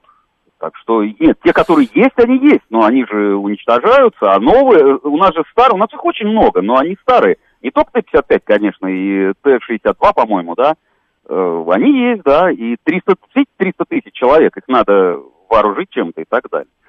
Вот. Еще, э, знаете, я хотел просто сказать... Подождите, вот про... подождите, подождите, подождите. Mm-hmm. Вот вы позвоните, пожалуйста, вот после моего эфира, да, Александру mm-hmm. Сладкову. Он вам mm-hmm. расскажет про танки Т-55. Какие у нас там есть танки и а, чем мы там воюем, это раз. Во-вторых, по поводу, значит, а, все только техника. Это не так. Это совсем не так. А, Техника, да, конечно, это очень важно. И системы там э, артиллерийские, там, и РСЗО. Да, да, да все, все, все понятно, все да. Ну, вы ничего все не правильно. слышали про, собственно, э, штурмовиков, ничего не слышали, как берут укрепрайоны без всякой техники там идут вот в атаку? Или же вы думаете, слышали, техника слышали, там просто обстреливает, вам, а потом эти укрепрайоны каким-то чудесным образом переходят говорю, к нам? Да, да, вы, да личный вы состав правы, там не нужен, да? Ранения, потому что основная, эти, безусловно, есть, да, и штурмовые действия есть, но основная, основ, основное это... Ну что? Э, основное ну, это что? артиллерия и техника. Но это же вот. не значит, что не нужен личный состав. Нужен, куда его девать? Вот, а, куда девать? Ну ладно, вот. хорошо. И да. еще, э, еще одну вещь хотел сказать а, про давайте. этих самых, про убегающих, вот, которые вот э, давайте, давайте, начали. Да. Э, смотрите, я, вот лично я, э, ну, я, я уже и по возрасту, так, так сказать, э, ну, вряд ли подхожу. А сколько вам лет? 54. Да и... ладно, найдем вам применение. Нет, ну, со мной, знаете... Со, со мной вместе пойдете. Э, да, с вами вместе. Ну, у меня еще гипертоническая болезнь, ну, реально есть. Не, а, не вот началось, поэтому... вот началось, да, уже и болезнь Поэтому, вот, ну, но ладно, смотрите, не возьму. Э, см... угу. смотрите, почему бегут только, вы решили, что бегут только те, кого призывают. Смотрите, тут ведь вот... Нет, сегодня... бегут не только те, кого призывают. Никто так ничего не решил. Ну, вы так сказали, вы так говорите. Я ничего те, такого не кто, говорил. Кто боится призыва, хорошо, боится да, призыва. Давайте. Да, так и есть. Вот, но вот я, например, призыва не особо боюсь, но как-то стрёмненько, потому что, вот смотрите, сегодня mm. биржа уже рухнула ниже, чем она рухнула 24 февраля. Конечно, и что? Смотрите, конечно, это касается напрямую только тех, э, у кого акции, да, но это показатель, это маркер того, что творится с экономикой. То есть, если биржа рухнула сейчас, то вот э, отдаленно. Биржа каждый увидим. раз то падает, то поднимается. В зависимости от того, что она... говорит наш президент или наш министр иностранных дел. Но в последнее время она падает. Если вы посмотрите а, длинный, завтра длинный тренд. Да, не даже смотреть не буду. Завтра поднимется. Мне вот. вообще это не интересно, если честно. Но это показатель. Это, ну, ну как, это все равно, что... Хорошо, человек, биржа упала. Есть... Вывод ваш. пора по- границы двигать? Или Смотрите, что? значит, здесь э, очень, а, очень большие проблемы с экономикой, которые решить довольно сложно. И плюс, э, смотрите... Поэтому 300 в Грузию лучше перебраться. Там 300, все не знаю куда. с экономикой. Не знаю куда. Смотрите, еще 300 тысяч человек э, э, вооруженных, да, которых вооружат, наверное, я так понимаю, да, и которые... Не, не, не особо- будут вооружать. Зачем? Ну, будут, будут. Да не хотя бы, надо, зачем? Нету у хотя нас. Бы, Нечем. Хотя бы берданками, хотя бы берданками. Не, вот. берданок нету, закончились. И э, смотрите, и э, вот эти люди не особо, на самом деле, мотивированные э, во- во- во- во- воевать. Это какая-то страшная сила, и сразу вспоминается история какой-то 1917 год, понимаете, когда, в общем-то, все закончилось даже плохо. Ладно, Вот. все, слишком И- долго и вот мы с вами пугает. говорим, да, И- я понимаю. вот это поэтому, пугает. да, выбирайте там или в сторону Верхнего Варса, или же в сторону Еревана, а еще лучше, а, знаете, есть такой хороший контрольно-пропускной пункт, называется Кандагайты. Кандагайты, вот запомните, да, вот там вот, вот замечательно, там будет не тревожно, там сразу полегчает. Ой, господи, боже мой. Так, я, я готов к ядерному удару, куда нажимать. Хорошие у нас люди. Да, слушаю вас, говорить. Добрый вечер. Здравствуйте. Дмитрий, Подмосковье, 34 года, не служил, категория В. А что это такое? Я не знаю. А, ну, это по военному билету, по мобилизации пока не подлежу, но думаю, что и мое время настанет, и пойду, так как Родина зовет. По поводу вашего вопроса, э, считаю, что ничего не изменится. Мгм.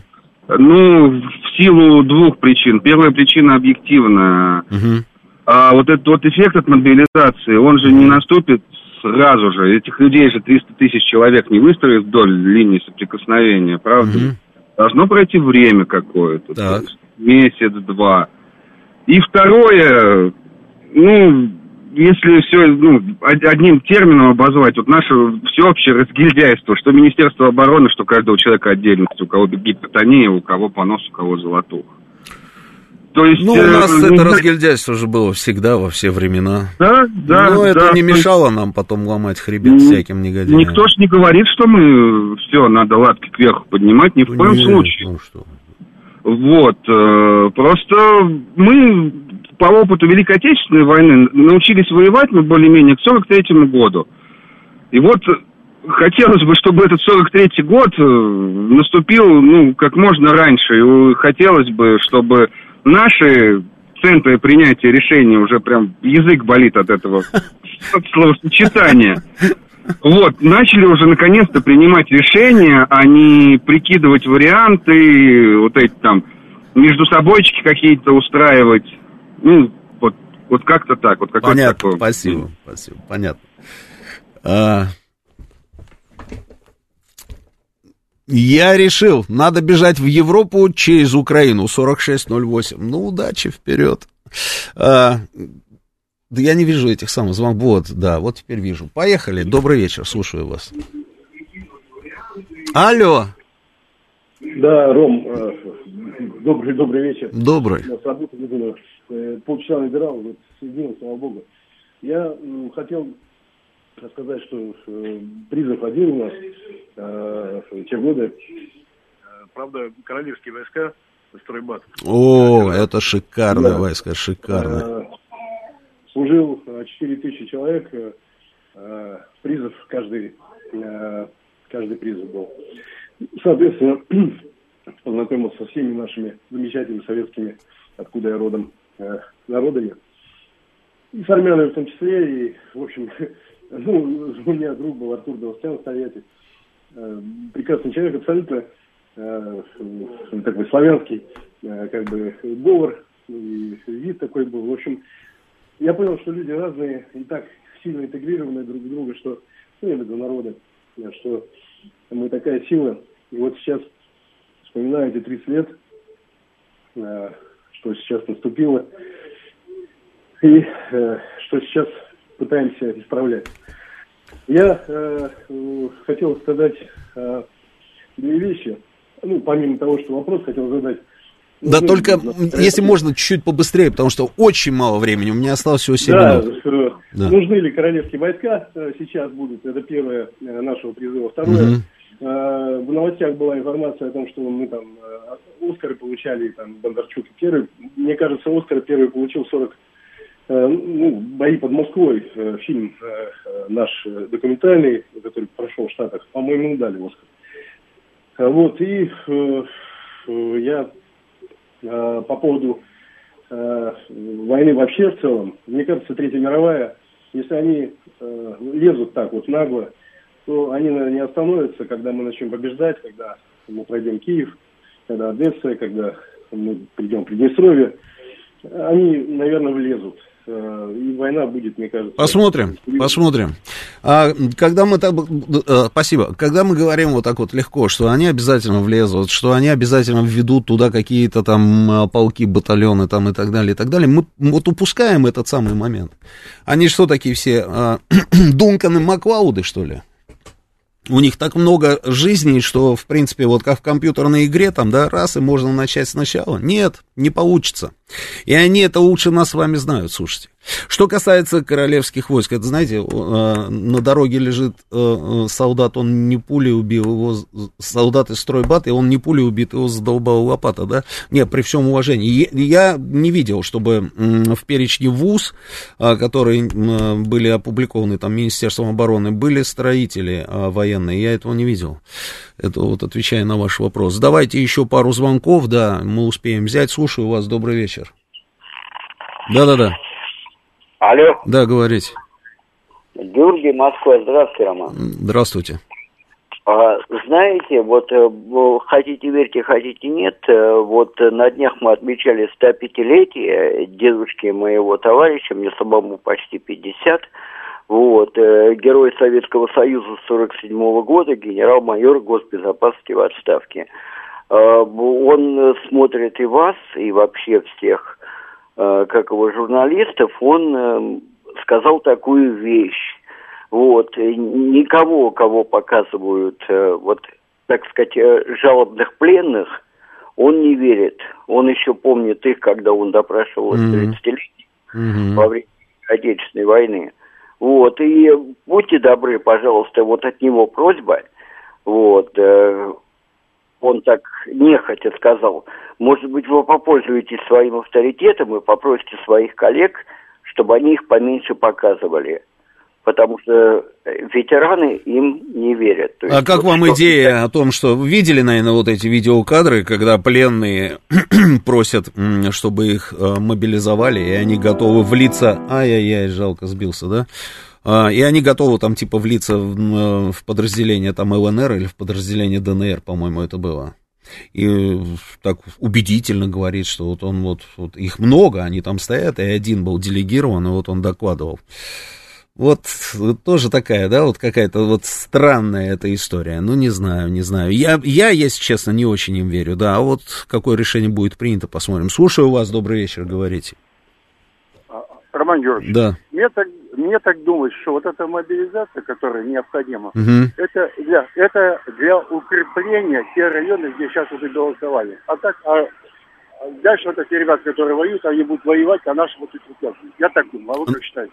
За нашу, вот не, не, не расслышал, да, будут воевать... Я, за... ну, да. Укрепление да, тех районов, где голосовали, это я понял, а дальше? Дальше. А а основная масса, вот, которая сейчас воюет уже, которые обучены, которые имеют опыт, они так дальше и пойдут. Почему? Потому что сейчас просто, э, вот сейчас пройдут выборы, и нужно будет просто укрепить эти границы все, ну там, Донецк, Луганск и так далее. Вот да. я так думаю. Стратегия, да. стратегия такая. Вы как считаете, Георгиевич? А не знаю, тогда, мне кажется, что... Я понял, да, я понял, спасибо большое. Мне кажется, вер... дай, пожалуйста, мне результаты голоса. Мне кажется, что Логика должна быть следующая, что если это действительно, вот я соглашусь с Анной, что это наши территории, соответственно, мы должны эти территории зачистить, правильно, от этих а, иностранных захватчиков. Ну, вот так же это должно быть, правильно? Правильно. Соответственно, если мы это делаем, а, а дальше не знаю, а дальше посмотрим, как пойдет. А может быть, все покатится у них – а мы будем на колесе, почему бы, собственно, не двинуть дальше? Все будет зависеть от того, что будет происходить, все в руках тех ребят, которые будут находиться, собственно, на, переговой, э, на передовой. Давайте остановим голосование. Значит, э, Результаты голосования следующие. 66% считают, что сразу же после этих референдумов мы будем действовать активнее, будем использовать максимально все, что у нас есть.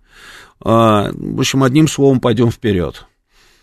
66%. 27% позвонивших считают, что ничего не изменится, все будет происходить вот так, как вот происходит. А 7% сказали «не знаю». Ну вот 66, я тоже вот как эти 66, я думаю, что да, наверное, все-таки будет вот так. По крайней мере, может быть, мы выдаем желаемое за действительное, не знаю. По крайней мере, хочется, конечно, чтобы было именно так. Еще один звонок, друзья, у нас есть время. Поехали. Добрый вечер, слушаю вас. Э, здравствуйте. Здравствуйте. Ну вот э, я полагаю, что действительно э, ближайший месяц-полтора будут очень показательные и решающие, и российская специальная военная операция будет интенсифицирована, естественно, обычными вооружениями. И здесь тоже хотя бы вот такие цели, как отодвинуть э, ВСУ от Донецка, от Запорожской АЭС, это все понятно.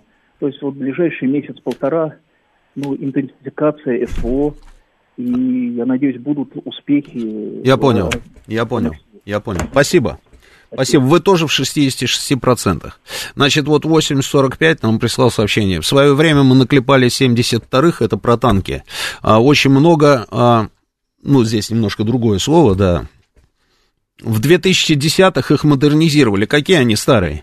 Их и создавали с учетом на будущую модернизацию. Сейчас в три смены делаем 90-е, одни из самых лучших в мире. А, да, было заявление Уралвагонзавода, что они переходят, собственно, на работу практически круглосуточном режиме под лозунгом «Все для фронта, все для победы». А, спасибо, мы с вами обсудили практически все самое главное. А, удачи тем ребятам, которых мобилизовали, мы с вами однозначно совершенно. А те товарищи, которым тревожно, вот, Кандагайты, двигайте туда, в сторону Кандагайт. А, сейчас у нас новости на «Говорит Москва». Спасибо.